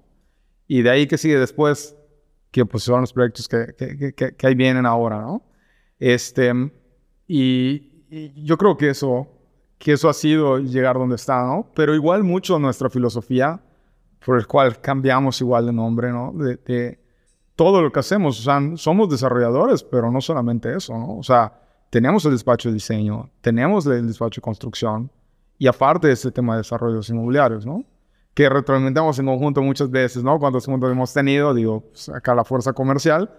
Este, y, y lo que dices, un muy buen arquitecto, un pues, buen constructor, y cuando te empiezas a salir de tu zona de confort en esta parte de ser empresario, en esta parte de querer vender casas, que ya lleva todo otro servicio, ¿no? De, desde la venta, temas jurídicos, servicios postventa, este, son cosas completamente diferentes. Y pues las vas a aprender de chiquito y ya cuando planeas algo más grande, pues ya sabes, o sea, oye, esto va a implicar lo, que vivimos exponencialmente, ¿no? La, la, verdad es que pienso que la planeación es súper poco valorada, ¿no? O sea, lo que le aporta la planeación a un negocio me parece que es muy poco valorado, ¿no? Lo hemos planteado nosotros en este, en este proceso que tratamos de hacer en los proyectos en los que nos involucramos comercialmente, ¿no? Con este blindaje comercial, con este analizar y reanalizar y reanalizar los planos, el contexto, los precios, los ajustes, el equipamiento, las características, ¿no? Cuando siempre hay presión de ya, vamos a vender, ya necesitamos salir, ya vamos, no, vamos, vamos, vamos. Lo, lo importante que es planear porque siempre representa una eficiencia financiera, siempre representa menor costo, mayor utilidad, ¿no? Em, me, gustaría preguntarles un poquito, digamos que ahora de hacia afuera, ¿no? O sea, ya, ya platicamos bastante de todo lo que pasa adentro de Nodox, un poco de la historia, pero, pero bueno, como actores hoy del, del mercado inmobiliario, ¿qué perciben del mercado inmobiliario yucateco? Súper ¿no? El boom, esto, ¿no? Creo que es un tema muy en boga, pero no quisiera como dejar de tener su óptica del, del, del mercado inmobiliario, del sector, ¿no? Que, bueno, yo, abriendo el tema, ¿no? Justamente en la tarde platicábamos, recordando cuando Ricardo empezó con este socio a, a vender casas, ¿cuál era la idea? O sea, la idea de vender casas era vender hacer casas para vender abajo de un millón de pesos en esa época, ¿no? Sí, la primera casa que vendimos costó 920 mil pesos. O sea, la, la vendimos de 920 mil. O sea, imagínate la locura. Terreno de 400 metros cuadrados. 200 metros de construcción. Sí, o sea, una, o sea, es una locura. Eso fue en el 2010, no sé, 13 años. Y fíjate, esa misma casa en un terreno más chico ahora cuesta arriba de 3 millones. O sea, ya encontrar un terreno de ese precio es complicado, ¿no? Sin duda. Por en, estas zonas, sin duda. Tú conoces esas casas porque esas dos primeras casas en Cholul, creo que es el camino que pasabas para ir a donde vivían tus papás o vivían. Sí, sí ahí vivió mi hermana. Oh, me acuerdo que, Cholul, sí, sí. que había unas casas por allá. Ajá. Y, y, me acuerdo de esas casas perfectamente bien. Dos casitas que yo, yo pasaba por ese terreno y volteaba y decía, es que fíjate cómo son las cosas. Yo pasaba por el terreno y decía, yo voy a construir allá. O sea, este terreno está precioso. Me acuerdo que tenía 20 por 40 era el terreno. Está perfecto, lo divido entre dos, 10 por 40. Y, pues fui buscando a ver quién, a quién convencer. Y esas fueron las primeras casas.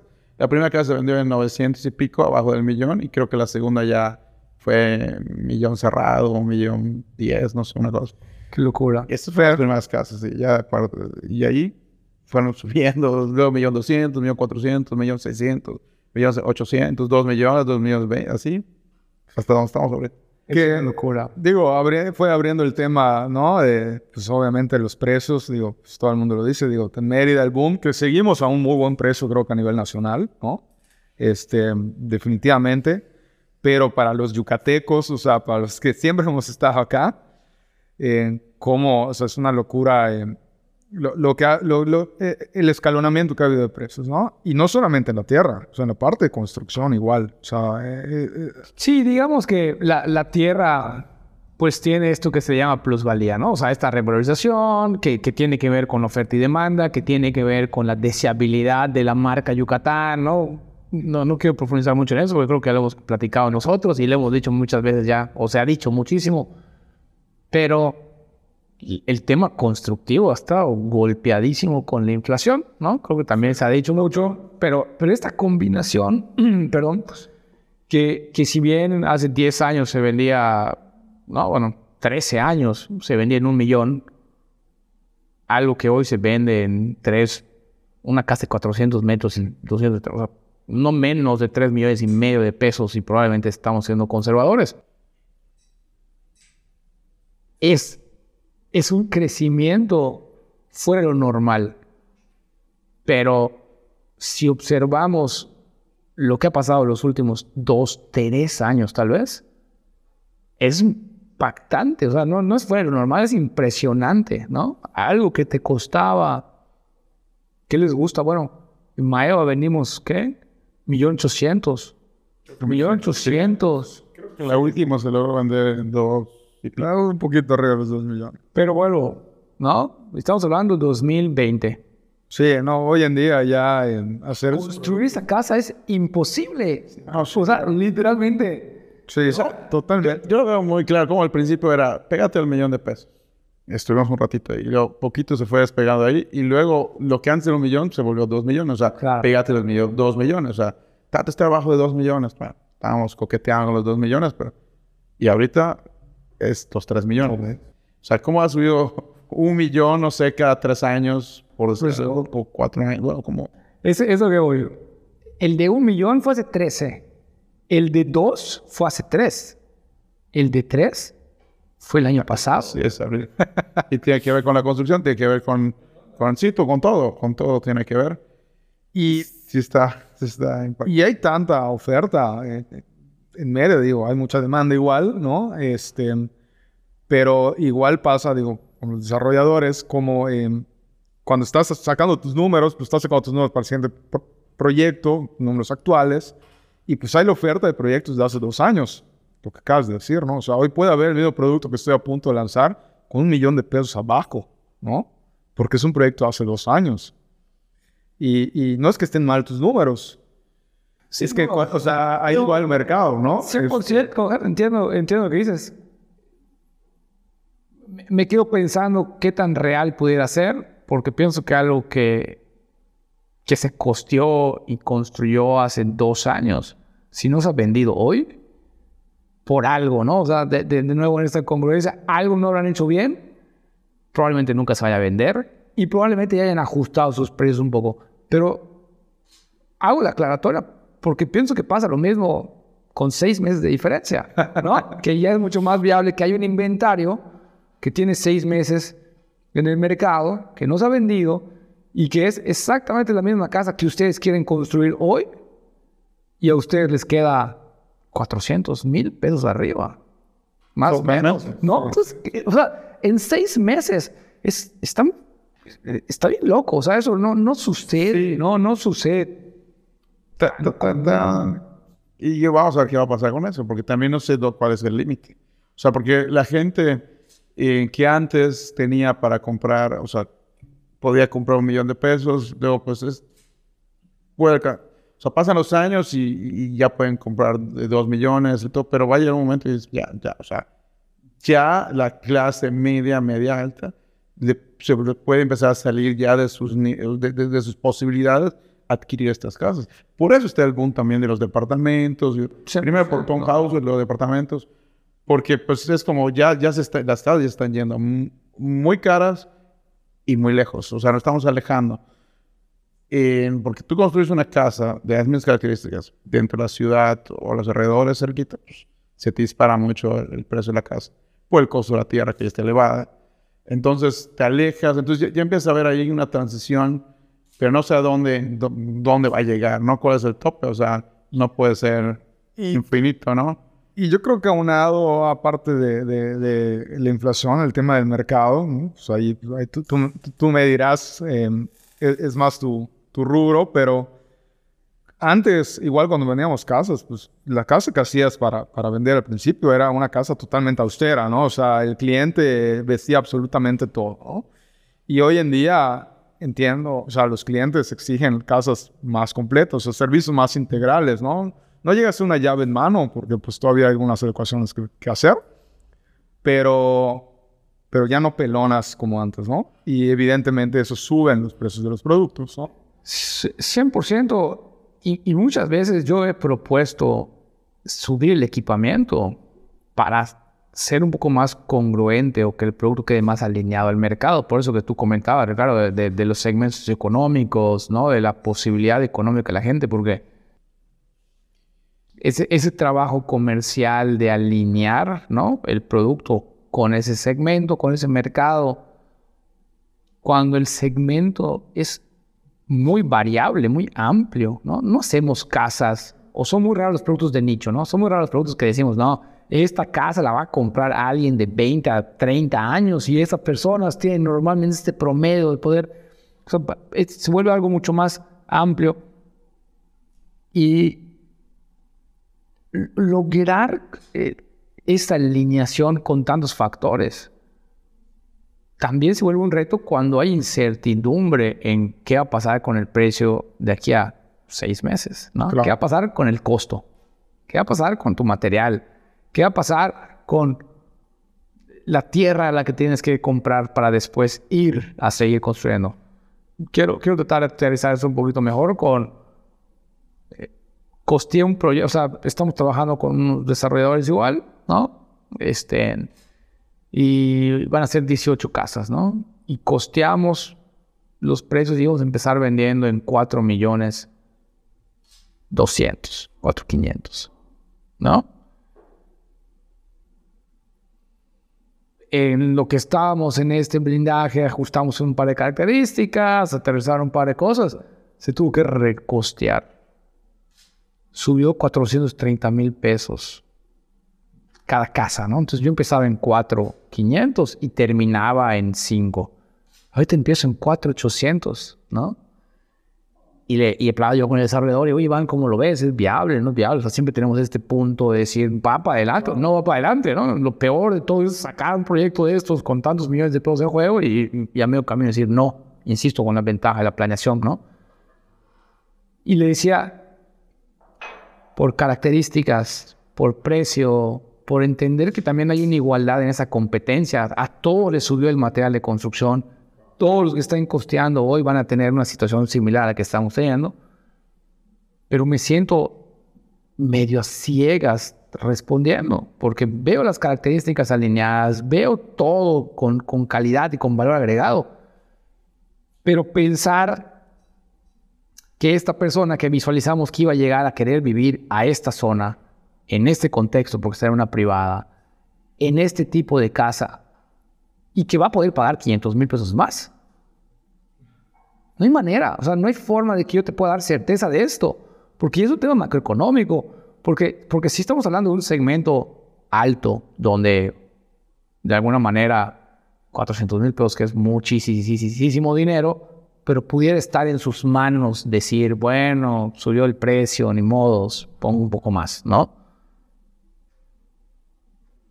Pero asumir que así va a pasar. O sea, es, bien difícil. ¿no? Está totalmente complicado, ¿no? O sea, y, yo le decía a Gerardo en la mañana, ¿no? O sea, llevas mucho tiempo haciendo esto em, y uno cree, ah, pues ya me la sé y todo, pero la verdad es que cada vez que emprendemos un nuevo proyecto, es un súper reto, porque además, le, le, comento a Gerardo, o sea, yo me acuerdo, o sea, cómo, cómo va cambiando todo lo que tenemos ahora que hacer.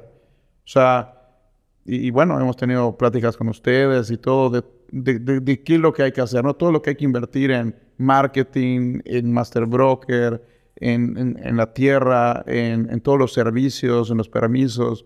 Son muchísimas cosas que hay que alinear y, y, se vuelve muy complicado armar todo el, el, todo el rollo, ¿no? O sea, porque tú puedes decir, ah, me hay que la tierra, pero luego dices, bueno, ¿cómo está el tema de la luz? ¿Cómo está el tema del agua? ¿Cómo está el tema de, de la conexión, o sea, empiezas a investigar y te acercas a CFE y resulta que ya está saturada la zona y que hay que traer la luz más lejos y eso impacta muchísimo. Entonces, aunque el terreno tenga un precio accesible, el tema de la luz, o sea, tienes que tocar base del tema de la luz antes de, sacar tus números, porque tienes que, puedes decir, ah, me va a costar un millón de pesos el tema de la luz, pero luego te acercas y resulta que cuesta dos millones y medio. Entonces, ah, ah bueno, pues va a salir más cara la luz y lo mismo con el agua, lo mismo con, con muchas cosas, ¿no? Y llevar el internet, todo el rollo. Entonces, estás lidiando con todo eso y al mismo tiempo dices, cada mes que yo le invierto aterrizar todo eso es riesgo de que suba. O sigue subiendo el material, sigue subiendo esto, sigue subiendo lo otro. Entonces, cuando termines seis meses después de armar todo el rollo, volteas a ver y ya cambió todo y ahí tienes que recalcular, volver a diseñar. O sea, no volver, o sea, volver a diseñar la parte de costos, ¿no? Que muchas veces, eso que vas a decir del equipamiento y no equipamiento, ahorita es la súper gran duda, ¿no? Si hacer las casas full o no, porque es un tema de precio. Ya viste que hemos intentado, bueno, vamos a salir baratos, pero de eso, que saca la casa y, y, no tiene boiler, no tiene gas, no tiene, poner no tiene esto, no tiene lo otro, ¿no? Que es una estrategia, mm, yo no la veo mal en el sentido de que el afán es decir, vamos a sacar el producto lo más austero y barato posible para llegar a la cartera de los clientes y que cada cliente le, ponga la calidad que, que, considere y que le alcance la cartera para complementar todo eso que le falta, porque pues gas estacionario puede ser chico, mediano, grande, hay marcas y todo eso. Entonces, si yo te meto uno desde el principio y un boiler, un, o sea, todo lo que, todo el equipamiento que sí es básico, pero pues a lo mejor yo te lo, te lo pongo de inicio y te subo X cantidad de dinero a tu casa y a lo mejor tú lo resolvías con un 30% más barato, ¿no? Por decir algo, ¿no? Entonces, pero sin embargo está el tema de que es que si no, si no me das todo eso, luego yo tengo que ver quién me lo haga y no conozco plomeros, no conozco esto. Entonces, como si lo solucionas, pero al mismo tiempo se encarece la propiedad, entonces lo pagan, no lo pagan, te sales del mercado. Se vuelve un tema que dar y hasta dónde dar. Porque bueno, lo que mencioné son cosas básicas, pero luego están los aires acondicionados, está la piscina, está que si los cristales templados, que es la estufa, que es... O sea, el equipamiento puede llegar y hemos, mucho, hemos, platicado mucho igual este, de este rol que los comerciales deben de tener, ¿no? Y hemos trabajado con ustedes como master brokers en, en, en algunos de sus proyectos. Y justo para mí tener este, esta información de qué sí, qué no, que como desarrolladores es o sea, les acabo de decir que para mí hay cosas que no puedo, o sea, la gente está, estará dispuesta a pagar esta cantidad de dinero que acaba de cambiar ¿no? Y, que cambió 400 mil pesos, que no, no, sé, o sea, no, no, no hay una forma para mí de decirlo, y yo no creo que haya un estudio de mercado, y no creo que, porque lo que ejecutas todo esto, esta investigación profunda para saberlo, las condiciones macroeconómicas cambiaron, o el, el costo del material cambió, ¿no? Pero sí características, sí equipamiento, sí, pienso que desde esta óptica de alinearlo todo hace mucho más sentido, ¿no? Para mí, oye, ya me estoy acercando más a una casa de 5 millones de pesos, prefiero hasta rebasar la casa probablemente. No, no es una recomendación, o sea, habría que hacer un análisis específico solo por ejemplificar, ¿no? De alguna manera, que no siempre es bajar el precio nada más, o, o tampoco siempre es subir el valor agregado, ¿no? Hemos hablado mucho de, hay que subir el valor agregado. El negocio hoy, por la competencia y demás, es subir el valor agregado. Sí, pero ese valor agregado se cuantifica en dinero, ¿no? Y ese dinero tiene un tope. El mercado tiene un tope de lo que estará dispuesto a pagar. Luego, escoger si se equipa o no se equipa, para mí tiene que ver con a qué mercado le vamos a pretender llegar, ¿no? ¿Qué, qué necesidades tiene? Esta dinámica de la llave en mano ha cambiado porque mucha gente que hoy compra una propiedad en Yucatán no es de Yucatán, es gente de fuera. Y la gente de fuera está más acostumbrada por uso y costumbre a que en otros lugares del país se venden departamentos, no tanto casas, departamentos con un nivel de equipamiento mucho mayor, ¿no? Entonces, oye, estoy comprando una casa, pero mi proceso natural es y mi cocina vestida, ¿no? Y mis closets vestidos, oye, y mis ventiladores, ¿no? Entonces, creo que se ha vuelto una forma de satisfacer esta demanda o de hacer un producto más atractivo, empezar a ofrecer equipamiento, empezar a ofrecer equipamiento. Y sobre todo, yo creo que eh, eh, el servicio integral, ¿no? Em, o sea, eh, definitivamente, digo, antes igual muchos desarrolladores, pues entró a la casa y, ya estás, claro. Y hoy en día ¿no? nos han obligado a ese servicio integral de que, bueno, tal vez este sea el producto básico que ya tenga cierto equipamiento, pero todo lo demás yo te lo puedo equipar tanto como tú quieras, ¿no? Este, yo creo que eso igual ha inclinado. O sea, definitivamente el precio naturalmente segmenta, pero eh, en los desarrollos inmobiliarios no puede ser eh, la única segmentación, ¿no? Definitivamente tienes que ver ese valor agregado o ese generar riqueza para, para poder realmente resaltar, ¿no? Y ese equilibrio entre un diseño, o sea, arquitectónico, atractivo, funcional, ¿no? Tema de costos o sea, eh, que para lograr un producto dentro de los márgenes que mencionas y al final tener el servicio para, para individualizar al usuario final a su gusto, ¿no? O sea, yo creo que sí, sí ha exigido este, el mercado, a pesar de los precios, siempre poder tener ese servicio integral, ¿no? Creo que, y, y digo, como les dije de un inicio, perdón por el paréntesis, pero ya vamos a tener casi dos horas de plática. Van a las ocho de la noche, ¿no? Entonces me gustaría también ya me, empezar a cerrar la, la, charla, si no, no vamos a parar.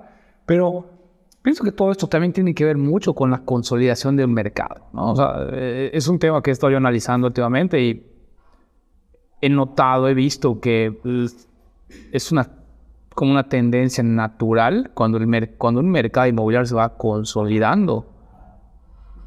Los márgenes de utilidad se van reduciendo. El costo de la tierra sube en automático. El costo de la construcción, aunque no hay un fenómeno inflacionario como el que hemos estado teniendo, aún siendo constante la misma demanda que hay por materiales de construcción, hace que se encarezca, ¿no? Sí. Nosotros tenemos además aquí, dicho sea de paso, el tren Maya, consumiendo todo el material de construcción que se pueda, consumiendo toda la mano de obra que se pueda, que también ha encarecido un poco esto. Entonces, solo la consolidación de un mercado a fuerzas produce un poco esto de lo que estamos hoy padeciendo de buena manera o viviendo, ¿no? Porque la realidad es que también está toda la parte de la bonanza, del crecimiento y la consolidación del mercado inmobiliario. Gracias a esa consolidación, probablemente es que ha habido un crecimiento también en los proyectos que han estado haciendo, ¿no? Ha habido una demanda constante, ha habido personas interesadas queriendo venir a vivir a Yucatán. Si Yucatán dependiera del crecimiento natural de su población para absorber la vivienda que hoy existe, estamos súper rebasados hace un buen rato. Pero como la demanda viene de todas partes del mundo hoy por hoy, porque el mercado se está consolidando y al mismo tiempo eso provoca que se consolide. ¿No? no o sea, es como que esta deseabilidad que tiene que ver con muchos factores, que hace que gente de fuera de Mérida, de Yucatán, quieran venir a Yucatán a vivir o a invertir, se da porque ya el mercado tiene un nivel de consolidación y al mismo tiempo impulsa más esta consolidación, porque también pasa esto, ¿no? Uno, Llegan clientes con otro tipo de expectativas, lo decíamos en cuanto al equipamiento, ¿no? No solo para equipamiento, con otro tipo de expectativas de servicios, con otro tipo de expectativas de que, oye, mi postventa, mi manual, mi carpeta, mi, mi atención, les quiero ver uniformados, ¿no? Quiero ver sus en forma, ¿no? Como que esa. La otra es que ya no solo, ya compiten ustedes con desarrolladores de todo el mundo. ¿no? Ya no solo de México, mucho, hace un ratito, no solo de Yucatán, pero, o sea, y también eso eleva el nivel de la competencia. Oye, llegó el, no sé, de Ciudad de México, ¿no? Capital, a desarrollar acá y, vino a, y, nos da clases de qué procesos tiene, y nos da clases de cómo hacerlo, y nos da clases de, ah, chinga, pues eso te, obliga a, subir el nivel de competencia, ¿no? O sea, eso genera este crecimiento que hablábamos al principio, este forzar la máquina, ese, oye, pues este gallo está haciendo esto, yo no me puedo atrás, ¿cómo le hago para acercarme a esto? Entonces, como concientizar quizá, eh, eh, no sé, pedir su opinión al respecto de, cómo ven ustedes esta consolidación del mercado, quizá si, si fuese de 0 a 100, y, y, creo que está difícil la pregunta, pero vamos a ver si la logramos responder. Este, o sea, para mí me estoy tratando de hacer igual, ¿no? De, de, de 0 al 100, ¿en qué, ¿en qué calificación de consolidación pondrían ustedes hoy el, mercado de Yucatán, no? Ah, sí, está, difícil. Sí, sí, porque para poder contestar algo así tendríamos que saber cuál es el 100 y no sabemos cuál es el 100. O sea, como que entonces no sabemos si estamos a medio camino o a, o a nada de llegar a un... Una... ¿Qué, ¿Qué tanto le ves? O sea, ¿qué tanto crees que eh, dicho en otras palabras, que no es la misma pregunta, pero bueno, quizá porque sí está bastante compleja de responder, por lo menos va a ser muy subjetiva nuestra respuesta. ¿Cuántos años de bonanza le ven todavía al Estado? Bueno, ve esto. Cuando yo hice las primeras casas en el 2010, ya llevaba, o sea, ya había varios años que se escuchaba el inmobiliario. en Mérida. Y, y yo me acuerdo que empecé a hacer las primeras clases y cuando empecé a comentarlo, oh, estoy haciendo esto, hubo quien me dijo, ah, ten cuidado porque ya, ya, ya lleva X años y se va a caer, ¿no? O sea, yo me acuerdo que sí, eh, o sea, me estoy subiendo tarde al barco. Que era el 2010. Sin embargo, yo dije, no, o sea, a lo mejor no estoy subiendo muy al principio, a lo mejor ya lleva 10 años el boom inmobiliario. Cuando yo empecé esto, pero definitivamente sentía que, le, faltaba, ¿no? Y ahorita estamos en el 2023 y seguimos hablando del boom inmobiliario. Y todos los años nos preguntamos, o sea, o se dice, no, es que se va a acabar y salen artículos y sale esto, que lo lees y me asusta, ¿no? Porque sí dices, bueno, pues sí hay un punto acá. Y de alguna manera sí, sí va a llegar, o sea, sí hay una, siento que sí va a haber como, como que... Una desaceleración. Exactamente. natural, creo. no sé, yo creo que ya se está dando. O sea, no de manera fuerte, porque sí, más bien siento que se está también alejando mucho. ahorita hay muchísimos proyectos lejos de Mérida, ¿no? Esos, todos estos desarrollos que están haciendo cerca de Telchac, Chelem y todo, todo eso que se está queriendo hacer allá, que también hay mucha incertidumbre sobre todo cómo va a quedar, ¿no? Son megaproyectos y la gente está comprando ahí. pero, pero sí, sí, sí, o sea, siento que todavía hay un boom, hay mucha oferta. O sea, perdón, mucha oferta y mucha demanda de antes se decía, es que en Mérida se vende todo. Y era verdad, se vendía todo. Había ritmos diferentes. Había quien vendía todo en preventa y había otros que había construir y vendías, pero se vendía. Hoy en día se sigue vendiendo todo, pero ya de repente se te puede quedar atorado algo un tiempo más de lo que estabas acostumbrado, ¿no? Porque hay, ya hay demasiada oferta y la demanda, hay demanda, nada más que ya como se están elevando los precios, pues ya la demanda es complicada, ¿no? Pero bueno, em, yo creo que estamos ya metidos en ese proceso.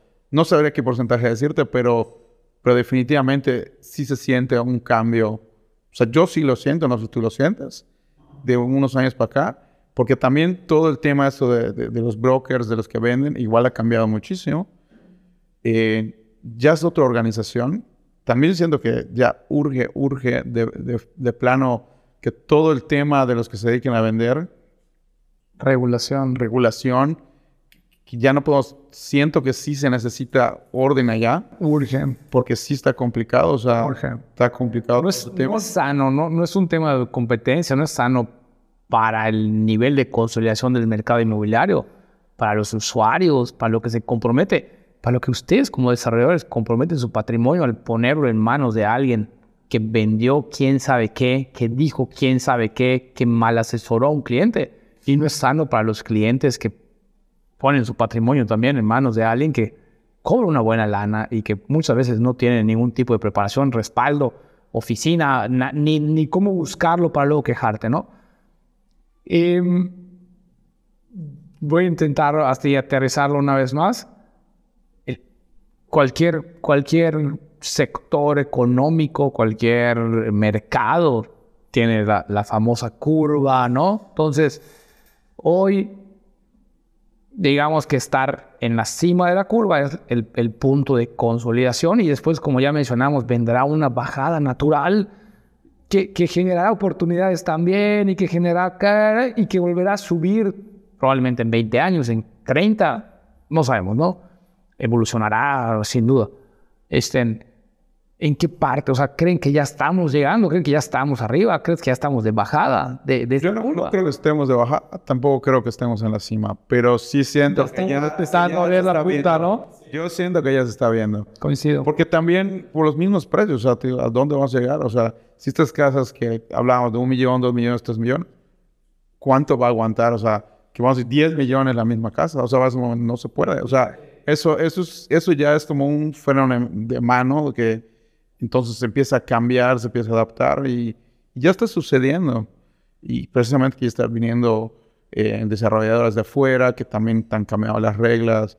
Em, hay, que sabernos mover y adaptar. La verdad es que yo, yo tengo, me da un poquito, por ratos veo tanta información que me da hasta cierto grado de ansiedad. El, el, saber que te han pasado tantas cosas y no te quieres, no te quieres quedar atrás ni fuera, ¿no? Sientes que estás así y tienes que moverte y quieres estar, la pero... paradoja... Está complicado. La paradoja de la libertad, ¿no? Mientras más opciones tienes, o sea, como humanos buscamos tener esta libertad, ¿no? Es un tema histórico que siempre se ha buscado tener libertad de pensamiento, de acciones, ¿no? Pero está esta paradoja de la libertad porque mientras más opciones tienes de escoger, más ansiedad te genera escoger.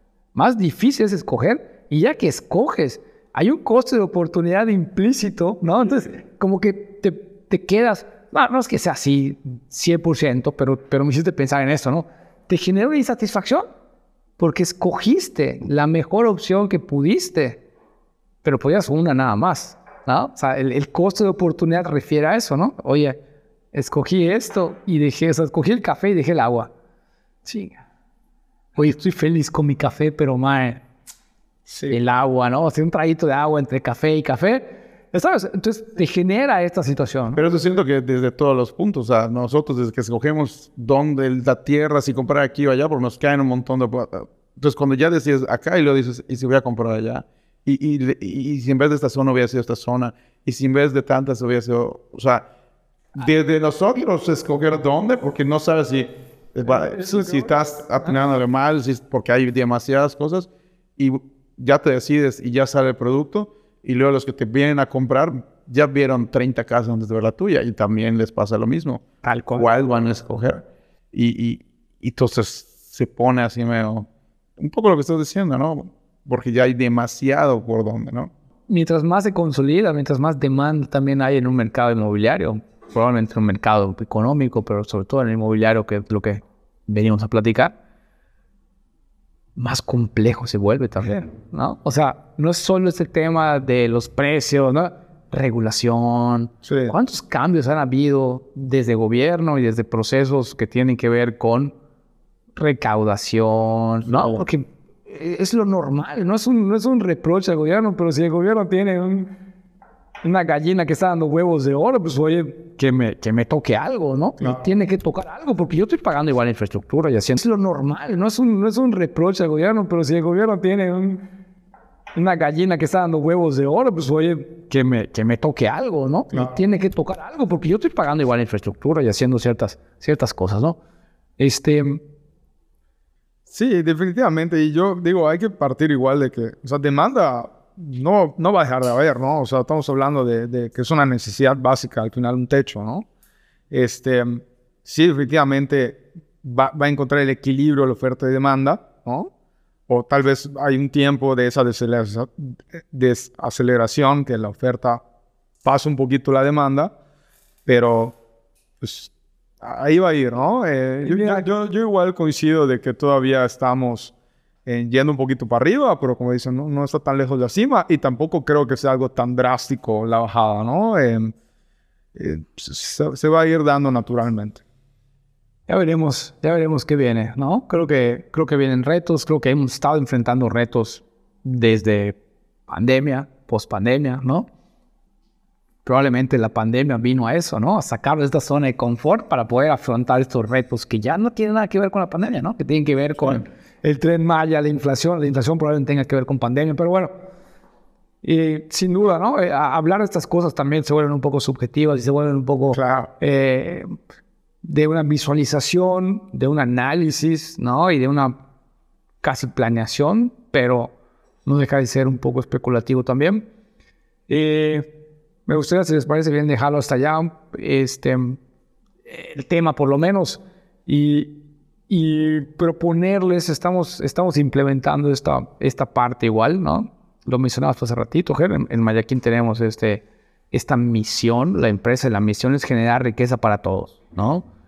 Y, y pues aprovechar teniéndoles acá, preguntarles, ¿no? Eh, me gustaría que cada quien dé una respuesta, evidentemente qué idea, qué recomendación, qué pensamiento, tip, lo que sea, ¿no? Pudiésemos darle a la gente que, vaya a escuchar o ver el podcast, pensando en eso, ¿no? Que, que sea algo que venga desde generar riqueza para todos. Puede ser, insisto, una recomendación de inversión, una idea filosófica para que adopten a su vida, es, un poco amplio. No quisiera yo limitarlo, pero si yo les dijera qué puedes hacer por alguien para generar riqueza para todos, qué le puedes recomendar a alguien para que esté dentro de esta óptica de generar riqueza para, para todos, para ellos, para ellas, ¿qué piensan? ¿Qué dirían? Ándale. Ándale. Está bueno. Em, correcto, está interesante la pregunta.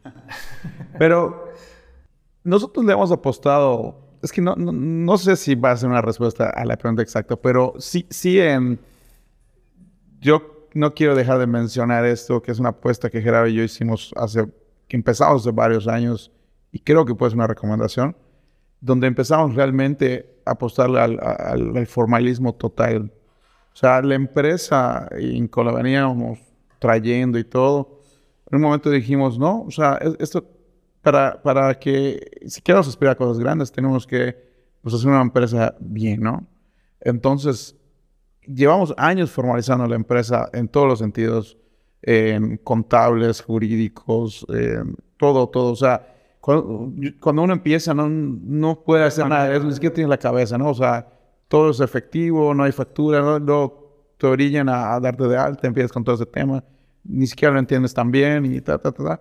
Pero ahorita, bueno, si, si hace cinco años o X años que dijimos, vamos para este camino, no hubiéramos decidido eso, hubiéramos seguido como que medio, sí, medio, no, pues tampoco hubiera estado en el punto donde estamos ahorita. O sea, esos fueron los cimientos para aspirar a cosas más grandes, el, el ir por el camino formal.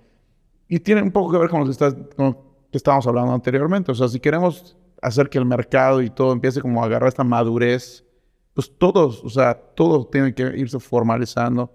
Em, los que venden, los que desarrollan, los que compran, todos, ¿no? Los que comercializan, todos mientras estemos, para estar como que en, la, en las mismas reglas, por decirlo así, y, eso yo creo que a la larga genera, o sea, este, este orden va a generar riqueza al final de cabo, ¿no? Porque, al principio puede parecer como una pérdida de dinero, ¿no? Porque al, ser formal tienes que pagar más impuestos o, o, meterle más de ciertas cosas, o sea, contratar, por ejemplo, profesionales para cada cosa. O sea, te doy un ejemplo sencillo, yo puedo vender mis casas por mi cuenta o, o con un master broker. Me sale más caro el master broker porque tengo que pagar más comisión, pero qué valor me da el Master Broker.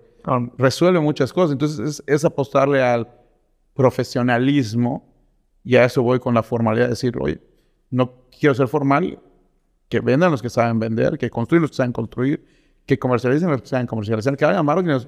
Y es un chorro de lana para todos lados, ¿no? Hay que pagar esto, pagar esto. Y uno dice, pues, ¿cómo voy a salir pagando a tantos? Si estrés, si dices, no puede ser, pero siento que si todos estamos así, de alguna manera todos vamos a aportar nuestra expertise y, en conjunto va a salir para todos.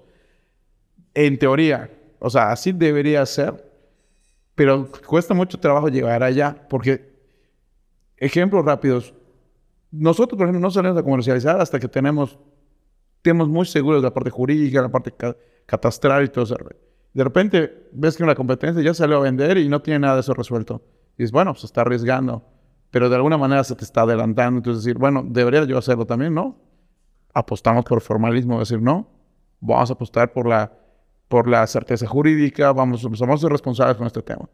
Pero si es medio, mm, pues te están ganando por, este, por ir por esa línea. Se están arriesgando, pero de alguna manera es como, oye, vamos a ser formales, vamos a hacer las cosas bien para entonces competir bien y que aparte, pues luego algo sale mal porque tomaron esas decisiones y luego la gente empieza a tener desconfianza en el mercado de Yucatán, con los desarrolladores, en los...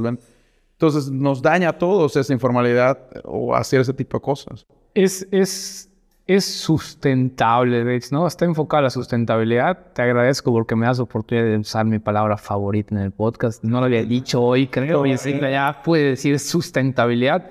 No, pero en serio es, es justo eso. Y, me hiciste pensar también en lo orgánico, ¿no? O sea, en que gracias a no salir a vender antes de tiempo, orgánicamente sigues creciendo, porque sabes a vender antes de tiempo y te expones a que te penalicen, a que te multen, a que la casa no quede como debió haber quedado, a que no le diste una información, no tienes una ficha no tienes una memoria descriptiva, no tienes algo que la clienta no tuvo. Y de allá vienen quejas, insatisfacciones, más experiencias, más reputación, mala imagen, lo que fuera, ¿no? Y, y, y nada más quería yo como que concretizar un poquito todo esto. No sé si estás tú de acuerdo, porque de alguna manera, pues la formalidad es como este deber ser, ¿no? Pagan impuestos, hacer las cosas. Pero como bien decías, en un inicio no, es bien difícil. Pues, creo que en un inicio, eh, para no caer en ilegalidades, de perdido, pues démonos de alta en Hacienda y, y ya que las tan, tan en línea como se pueda. Pero desde un inicio no puedes establecer procesos. Desde un inicio no puedes contratar a los mejores. Entonces, para mí, como que esta, esta formalización, ¿no? formalidad que planteabas, tiene que ver con tomárselo en serio, ¿no? O sea, tiene que ver con creérsela, ¿no? Tiene, porque creo que igual si metemos el emprendedurismo, y entiendo que un poco viene de allá, ¿no? El, cómo empezaba esto. El problema es ese, ¿no? Queremos que sea tan rápido todo, que estás pensando en parecer para ser, ¿no? Tienes el look, o sea, eres constructor, puta, te compras una pick-up y ya eres constructor, ¿no? Te pones tus botas, estas amarillas, que no, y ya, ya, estás listo para tu flex aquí de lado, que creo que ya no está de moda, pero bueno, y, ¿no? Casco, hasta eres constructor, no, o sea, aprende, agarra, métete de lleno, o sea, tómatelo en serio, porque, porque creo que también por allá viene mucha problemática del mercado inmobiliario, de comercializadores que no se lo toman en serio, de constructores o desarrolladores que no se lo toman en serio, ¿no?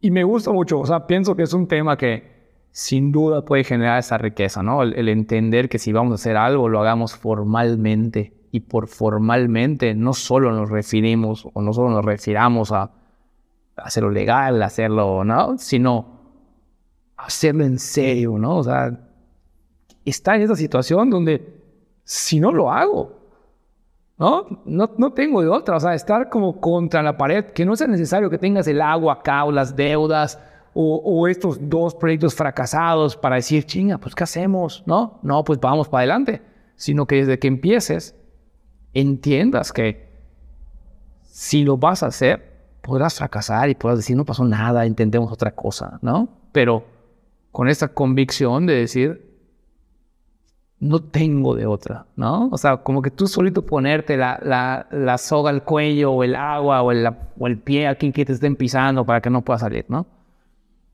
Este, Pues eh, yo complementando esta parte y, yo creo que una filosofía que, que compartimos ambas empresas, eh, definitivamente eh, en, el emprendedurismo o, o, en las empresas, nunca olvidar esta parte humana, ¿no?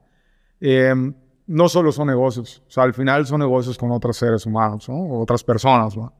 Entonces siempre, digo, nos ha tocado varias veces, ¿no? El, humanizar cada caso, el, ceder muchas cosas, el, dar el mejor servicio, ¿no? Pensar siempre en el usuario final, este...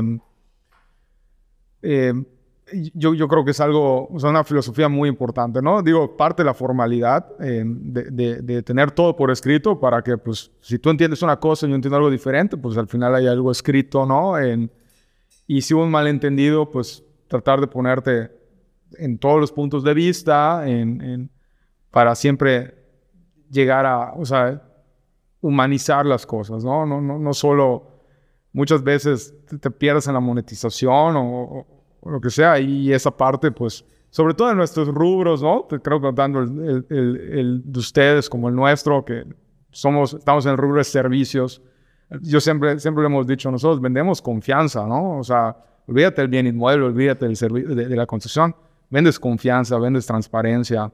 Em, entonces, parte de su formalismo de que, pues tú dijiste, o sea, como que tu palabra valga, ¿no? Este, pero nunca dejar de esta parte humana o esa parte de transparencia. Em, en, digo, en cualquier situación de vida, pero ahorita enfocado en los negocios, ¿no? Me gusta y, y, también creo que 100% de acuerdo, ¿no? La, la, la, parte humana en los negocios, afortunadamente, pienso que es una de las cosas que empiezo a ver más, ¿no? Ya, ya no somos tan poquitos los que entendemos o tenemos esta empatía o no, o, no solo vemos números en las personas o no solo vemos eh, un negocio, un, un, ingreso, ¿no? Sino tanto en colaboradores como en clientes, como en aliados, ¿no? O sea, entender que tenemos esta parte creo que también es, es un tema que sin duda genera riqueza, no sé si querían complementar. Sí, o sea, lo, que decías, en, en, todos los sentidos. O sea, e, esta filosofía va desde, o sea, como dijiste, de adentro hacia afuera y de afuera hacia adentro, ¿no? O sea, los subcontratos, pues, siempre, oye, este puede tener mejor precio, oye, este mejor esto, oye, este me gusta mucho su filosofía, su servicio, todo, pues puede llegar a ser el mejor. O sea, va de la mano con, con, lo interno, ¿no? Entonces, definitivamente es, yo creo que es el, buscar ese ciclo virtuoso entre todos y ser, este, o sea, congruentes, ¿no? 100%. Y creo que va, va, de la mano también de la especialización, ¿no? De poder escoger, de poder decir, oye, yo quiero trabajar con esta gente que es muy capaz, pero que es humana, o quiero trabajar con esta gente que es súper estricta o esta gente que es súper militar o esta gente que, ¿no? Que, cada uno tiene sus fortalezas, pero creo que poner la parte humana nos lleva a la sustentabilidad, nos lleva al orgánico, nos lleva a esto, ¿no? Que, que para mí es pues un modelo de negocio, una filosofía casi de vida, ¿no? Pienso que vivir así se vuelve mucho más disfrutable, ¿no? Así como tú tienes tu palabra favorita, también mi palabra favorita y que siempre ha sido como que la respuesta ante todo es el equilibrio. El equilibrio siempre cuando estás así, ¿qué hacemos? Hacemos esto, hacemos, bueno, vamos, vamos a ser equilibrados, a buscar el equilibrio donde todo se nivele, siempre va a ser como que la mejor opción buscar el equilibrio. Es difícil encontrarlo, pero eso aplica en todas las cuestiones de la vida, ¿no? O sea, el equilibrio y constantemente estamos buscando el equilibrio, o sea, en las inversiones, en, en la, el equilibrio entre la parte humana, la parte ah, eh, de dinero, o sea, como que ver un poco de todo, porque, porque cuando te enfocas solo a, una cosa, porque por ejemplo esta parte humana que es, por ejemplo, las empresas que, que intentan hacer así como, como las oficinas de Google, ¿no? O sea, que, que ah, están padrísimos, tienen toboganes y y tiene no sé qué, pues está padrísimo, ¿no? Pero de repente siento yo que a veces cuando todo está muy así como que, que cierta hay una tendencia así de, de mucho consentimiento, no, mira, te doy la mejor silla, te doy esto, ven a la hora que quieras, o sea, o sea, entiendo el punto, pero también siento que, que, que en exceso no es tan bueno como tampoco como se maneja antes, así súper rígido, ¿no? El equilibrio entre ambas filosofías, entre, oye, hay que tener un orden, hay que tener cierta estructura, pero a la vez hay flexibilidad para... Entonces, la pared equilibrio empieza a, funcionar, ¿no? Porque, bueno, tú, tú, sabrás también que hoy en día también es muy difícil la parte humana muy joven. o sea, los muy jóvenes, los recién egresados o los que están en la universidad, eh, sí ya traen un, chip mental medio raro de cómo deben ser las cosas y, y, la inmediatez que ya comentamos. Y es difícil, entonces, como que sí hay que adaptarse a esa mentalidad y entenderla, pero también siento que ellos tienen que, eh, o sea, ellos y ellas tienen que aprender a, a, también entender que hay ciertas formalidades, hay ciertas cosas que no, no es una cuestión de moda, o sea, vaya, ahorita vamos a poner, eh, este es el horario, ¿no? Ay, no, no manches, vaya horario en esta empresa. Hoy por hoy es como que responsabilidades y que mientras yo las cumpla, pues no importa si es las 12 de la noche, yo estoy cumpliendo. No, pues fíjate que la hora se hace en este periodo de tiempo y si, me, si, me, y si esto lo hace a las 12 de la noche no nos sirve, no porque es un horario. Necesito que estés a las 8 a las obras, a las 8 de la mañana a la obra. O sea, como que ese, pero ¿cómo va a ser? Pues, pues sí, es que así funciona. O sea, hay ciertas cosas que que sí tienen que ser de cierta manera, em, pero para dar la estructura, no por ser, o sea, me explico. Em, pero bueno, em, a mí me encanta la palabra equilibrio porque generalmente es como que la respuesta a muchas cosas y, y eso, este lema que tienes de, la riqueza para todos está excelente, pero pues no, estoy seguro que no solo se refiere a riqueza económica. O sea, es riqueza en general, es riqueza humana, riqueza o sea, ahorita esta plática es una enorme riqueza. Es, esa es la idea. Y no nos estamos dando dinero entre nosotros. Sin duda. Pero estamos escuchándonos, estamos compartiendo y pues ahí hay riqueza igual, ¿no? Entonces, la riqueza para todos, pues de alguna manera también... probablemente tiene mucho que ver con eso, Rich, con sustentabilidad y equilibrio, ¿no? O sea, el generar riqueza para todos es, para mí, súper romántico ¿no? Porque es idealista, ¿no? Porque, porque quiero compartir honestamente, ¿no? Porque, pero es súper ambicioso, porque al mismo tiempo entiendo que mientras mejor les vaya a ustedes, mejor me va a ir a mí. Más oportunidades de negocio voy a poder tener, ¿no? Mientras mejor le vaya a mis colaboradores y a mis colaboradoras, mejor me va a ir a mí, más contentos van a estar, más productivos van a ser. Luego entonces me ocupo, no solo me preocupo, sino me ocupo por generar riqueza para ellos, ¿no? No solo en lo económico, en conocimiento, en crecimiento, en todos los sentidos. Y así lo podemos extrapolar a las familias de los colaboradores, nuestros clientes, las familias de nuestros clientes. Y llega un punto donde puedes tener, idealísticamente, una permear en toda la sociedad, ¿no? Y eventualmente en el país, el mundo, ¿no? Eh, bueno, sí, seres humanos interactuando en este mundo. O sea, finalmente todos somos personas interactuando y, es increíble cómo si analizas todo el sistema de, de, nuestro mundo ahorita, que es eh, todo este tema de construir, o sea, de, del tema inmobiliario, ¿no? O sea, los constructores estamos haciendo ciudad, o sea, a mí me encanta pasar y yo construí esto, construí, ves en el Google Maps y dices, yo todas estas casitas yo las hice, esto yo lo hice, y estamos, son pequeñas piezas que van armando la ciudad, ¿no? Entonces, eso está súper chévere, ¿no? saber que estamos construyendo ciudad, pero a la vez toda la gente que trabajó para que se construya eso, o sea, los albañiles, los plomeros, los eléctricos, todos los proveedores, los proveedores que tienen a su gente y tienen a sus maquiladoras, o sea, es un montón de gente que está involucrada para construir la ciudad y luego los que lo venden y luego los que lo compran y lo habitan y luego le ponen de su parte porque empiezan a remodelar, le ponen su, o sea, y entonces vamos armando ciudad, sociedad, y todos estamos aportando al sistema económico, ¿no? O sea, em, todos, todos, todos. Entonces está padre cómo se entrelaza todo esto, ¿no? Entonces estamos realmente en, de, de, eso se trata, estamos interactuando y así sucede en todos los campos profesionales, ¿no? Estamos ahorita enfocados en la parte de construcción, pero básicamente y, luego de lo que ganas, luego tú vas al doctor y le pagas al doctor y el doctor gana y va y se va de viaje y... Nos, nos quejamos muchas veces ¿no? de cómo crece Yucatán y tal, pero ese crecimiento da esta bonanza que permite esta calidad de vida, ¿no? Es cuando más riqueza ha habido en el Estado, es cuando menos pobreza ha habido, aunque se polariza la riqueza siempre, pero es cuando mejores condiciones han habido, es cuando la ciudad tiene una mejor infraestructura, ¿no? Este, pues me gustaría ya terminar la plática. Pues, ya está como batería de las cámaras. Ya, de, ya cambiamos como tres veces. Oficialmente en dos horas de charla, amigos. La verdad es que ha sido un gusto para mí, ¿no? Eh, sin duda, como bien pude ver desde el momento que, que les invité y aceptaron, nos pudiésemos echar cuatro, cinco, seis horas de, de plática. Pero bueno, ¿no? Este tema tiene un límite por, por salud mental también, por equilibrio, por sustentabilidad, por, por todo, ¿no? Porque sea también un material aprovechable para la gente. Pues agradecer a las personas que nos escuchen, que nos ven, este, que nos dejen sus recomendaciones, sus comentarios, que compartan, que nos ayuden a llegar a más, a más personas. Vamos a poner las redes sociales de, de Nodos, si tienen las tuyas personales igual en la introducción, para que para que tengan forma de contactarles, ¿no?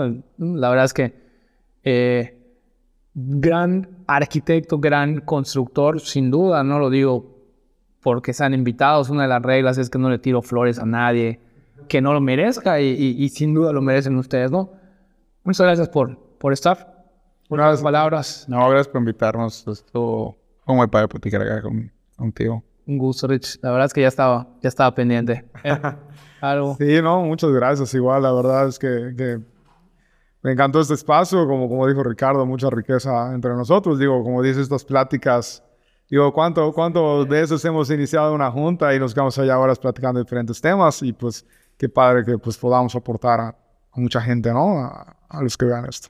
Sin duda. Muy bien. Pues gracias. Vámonos.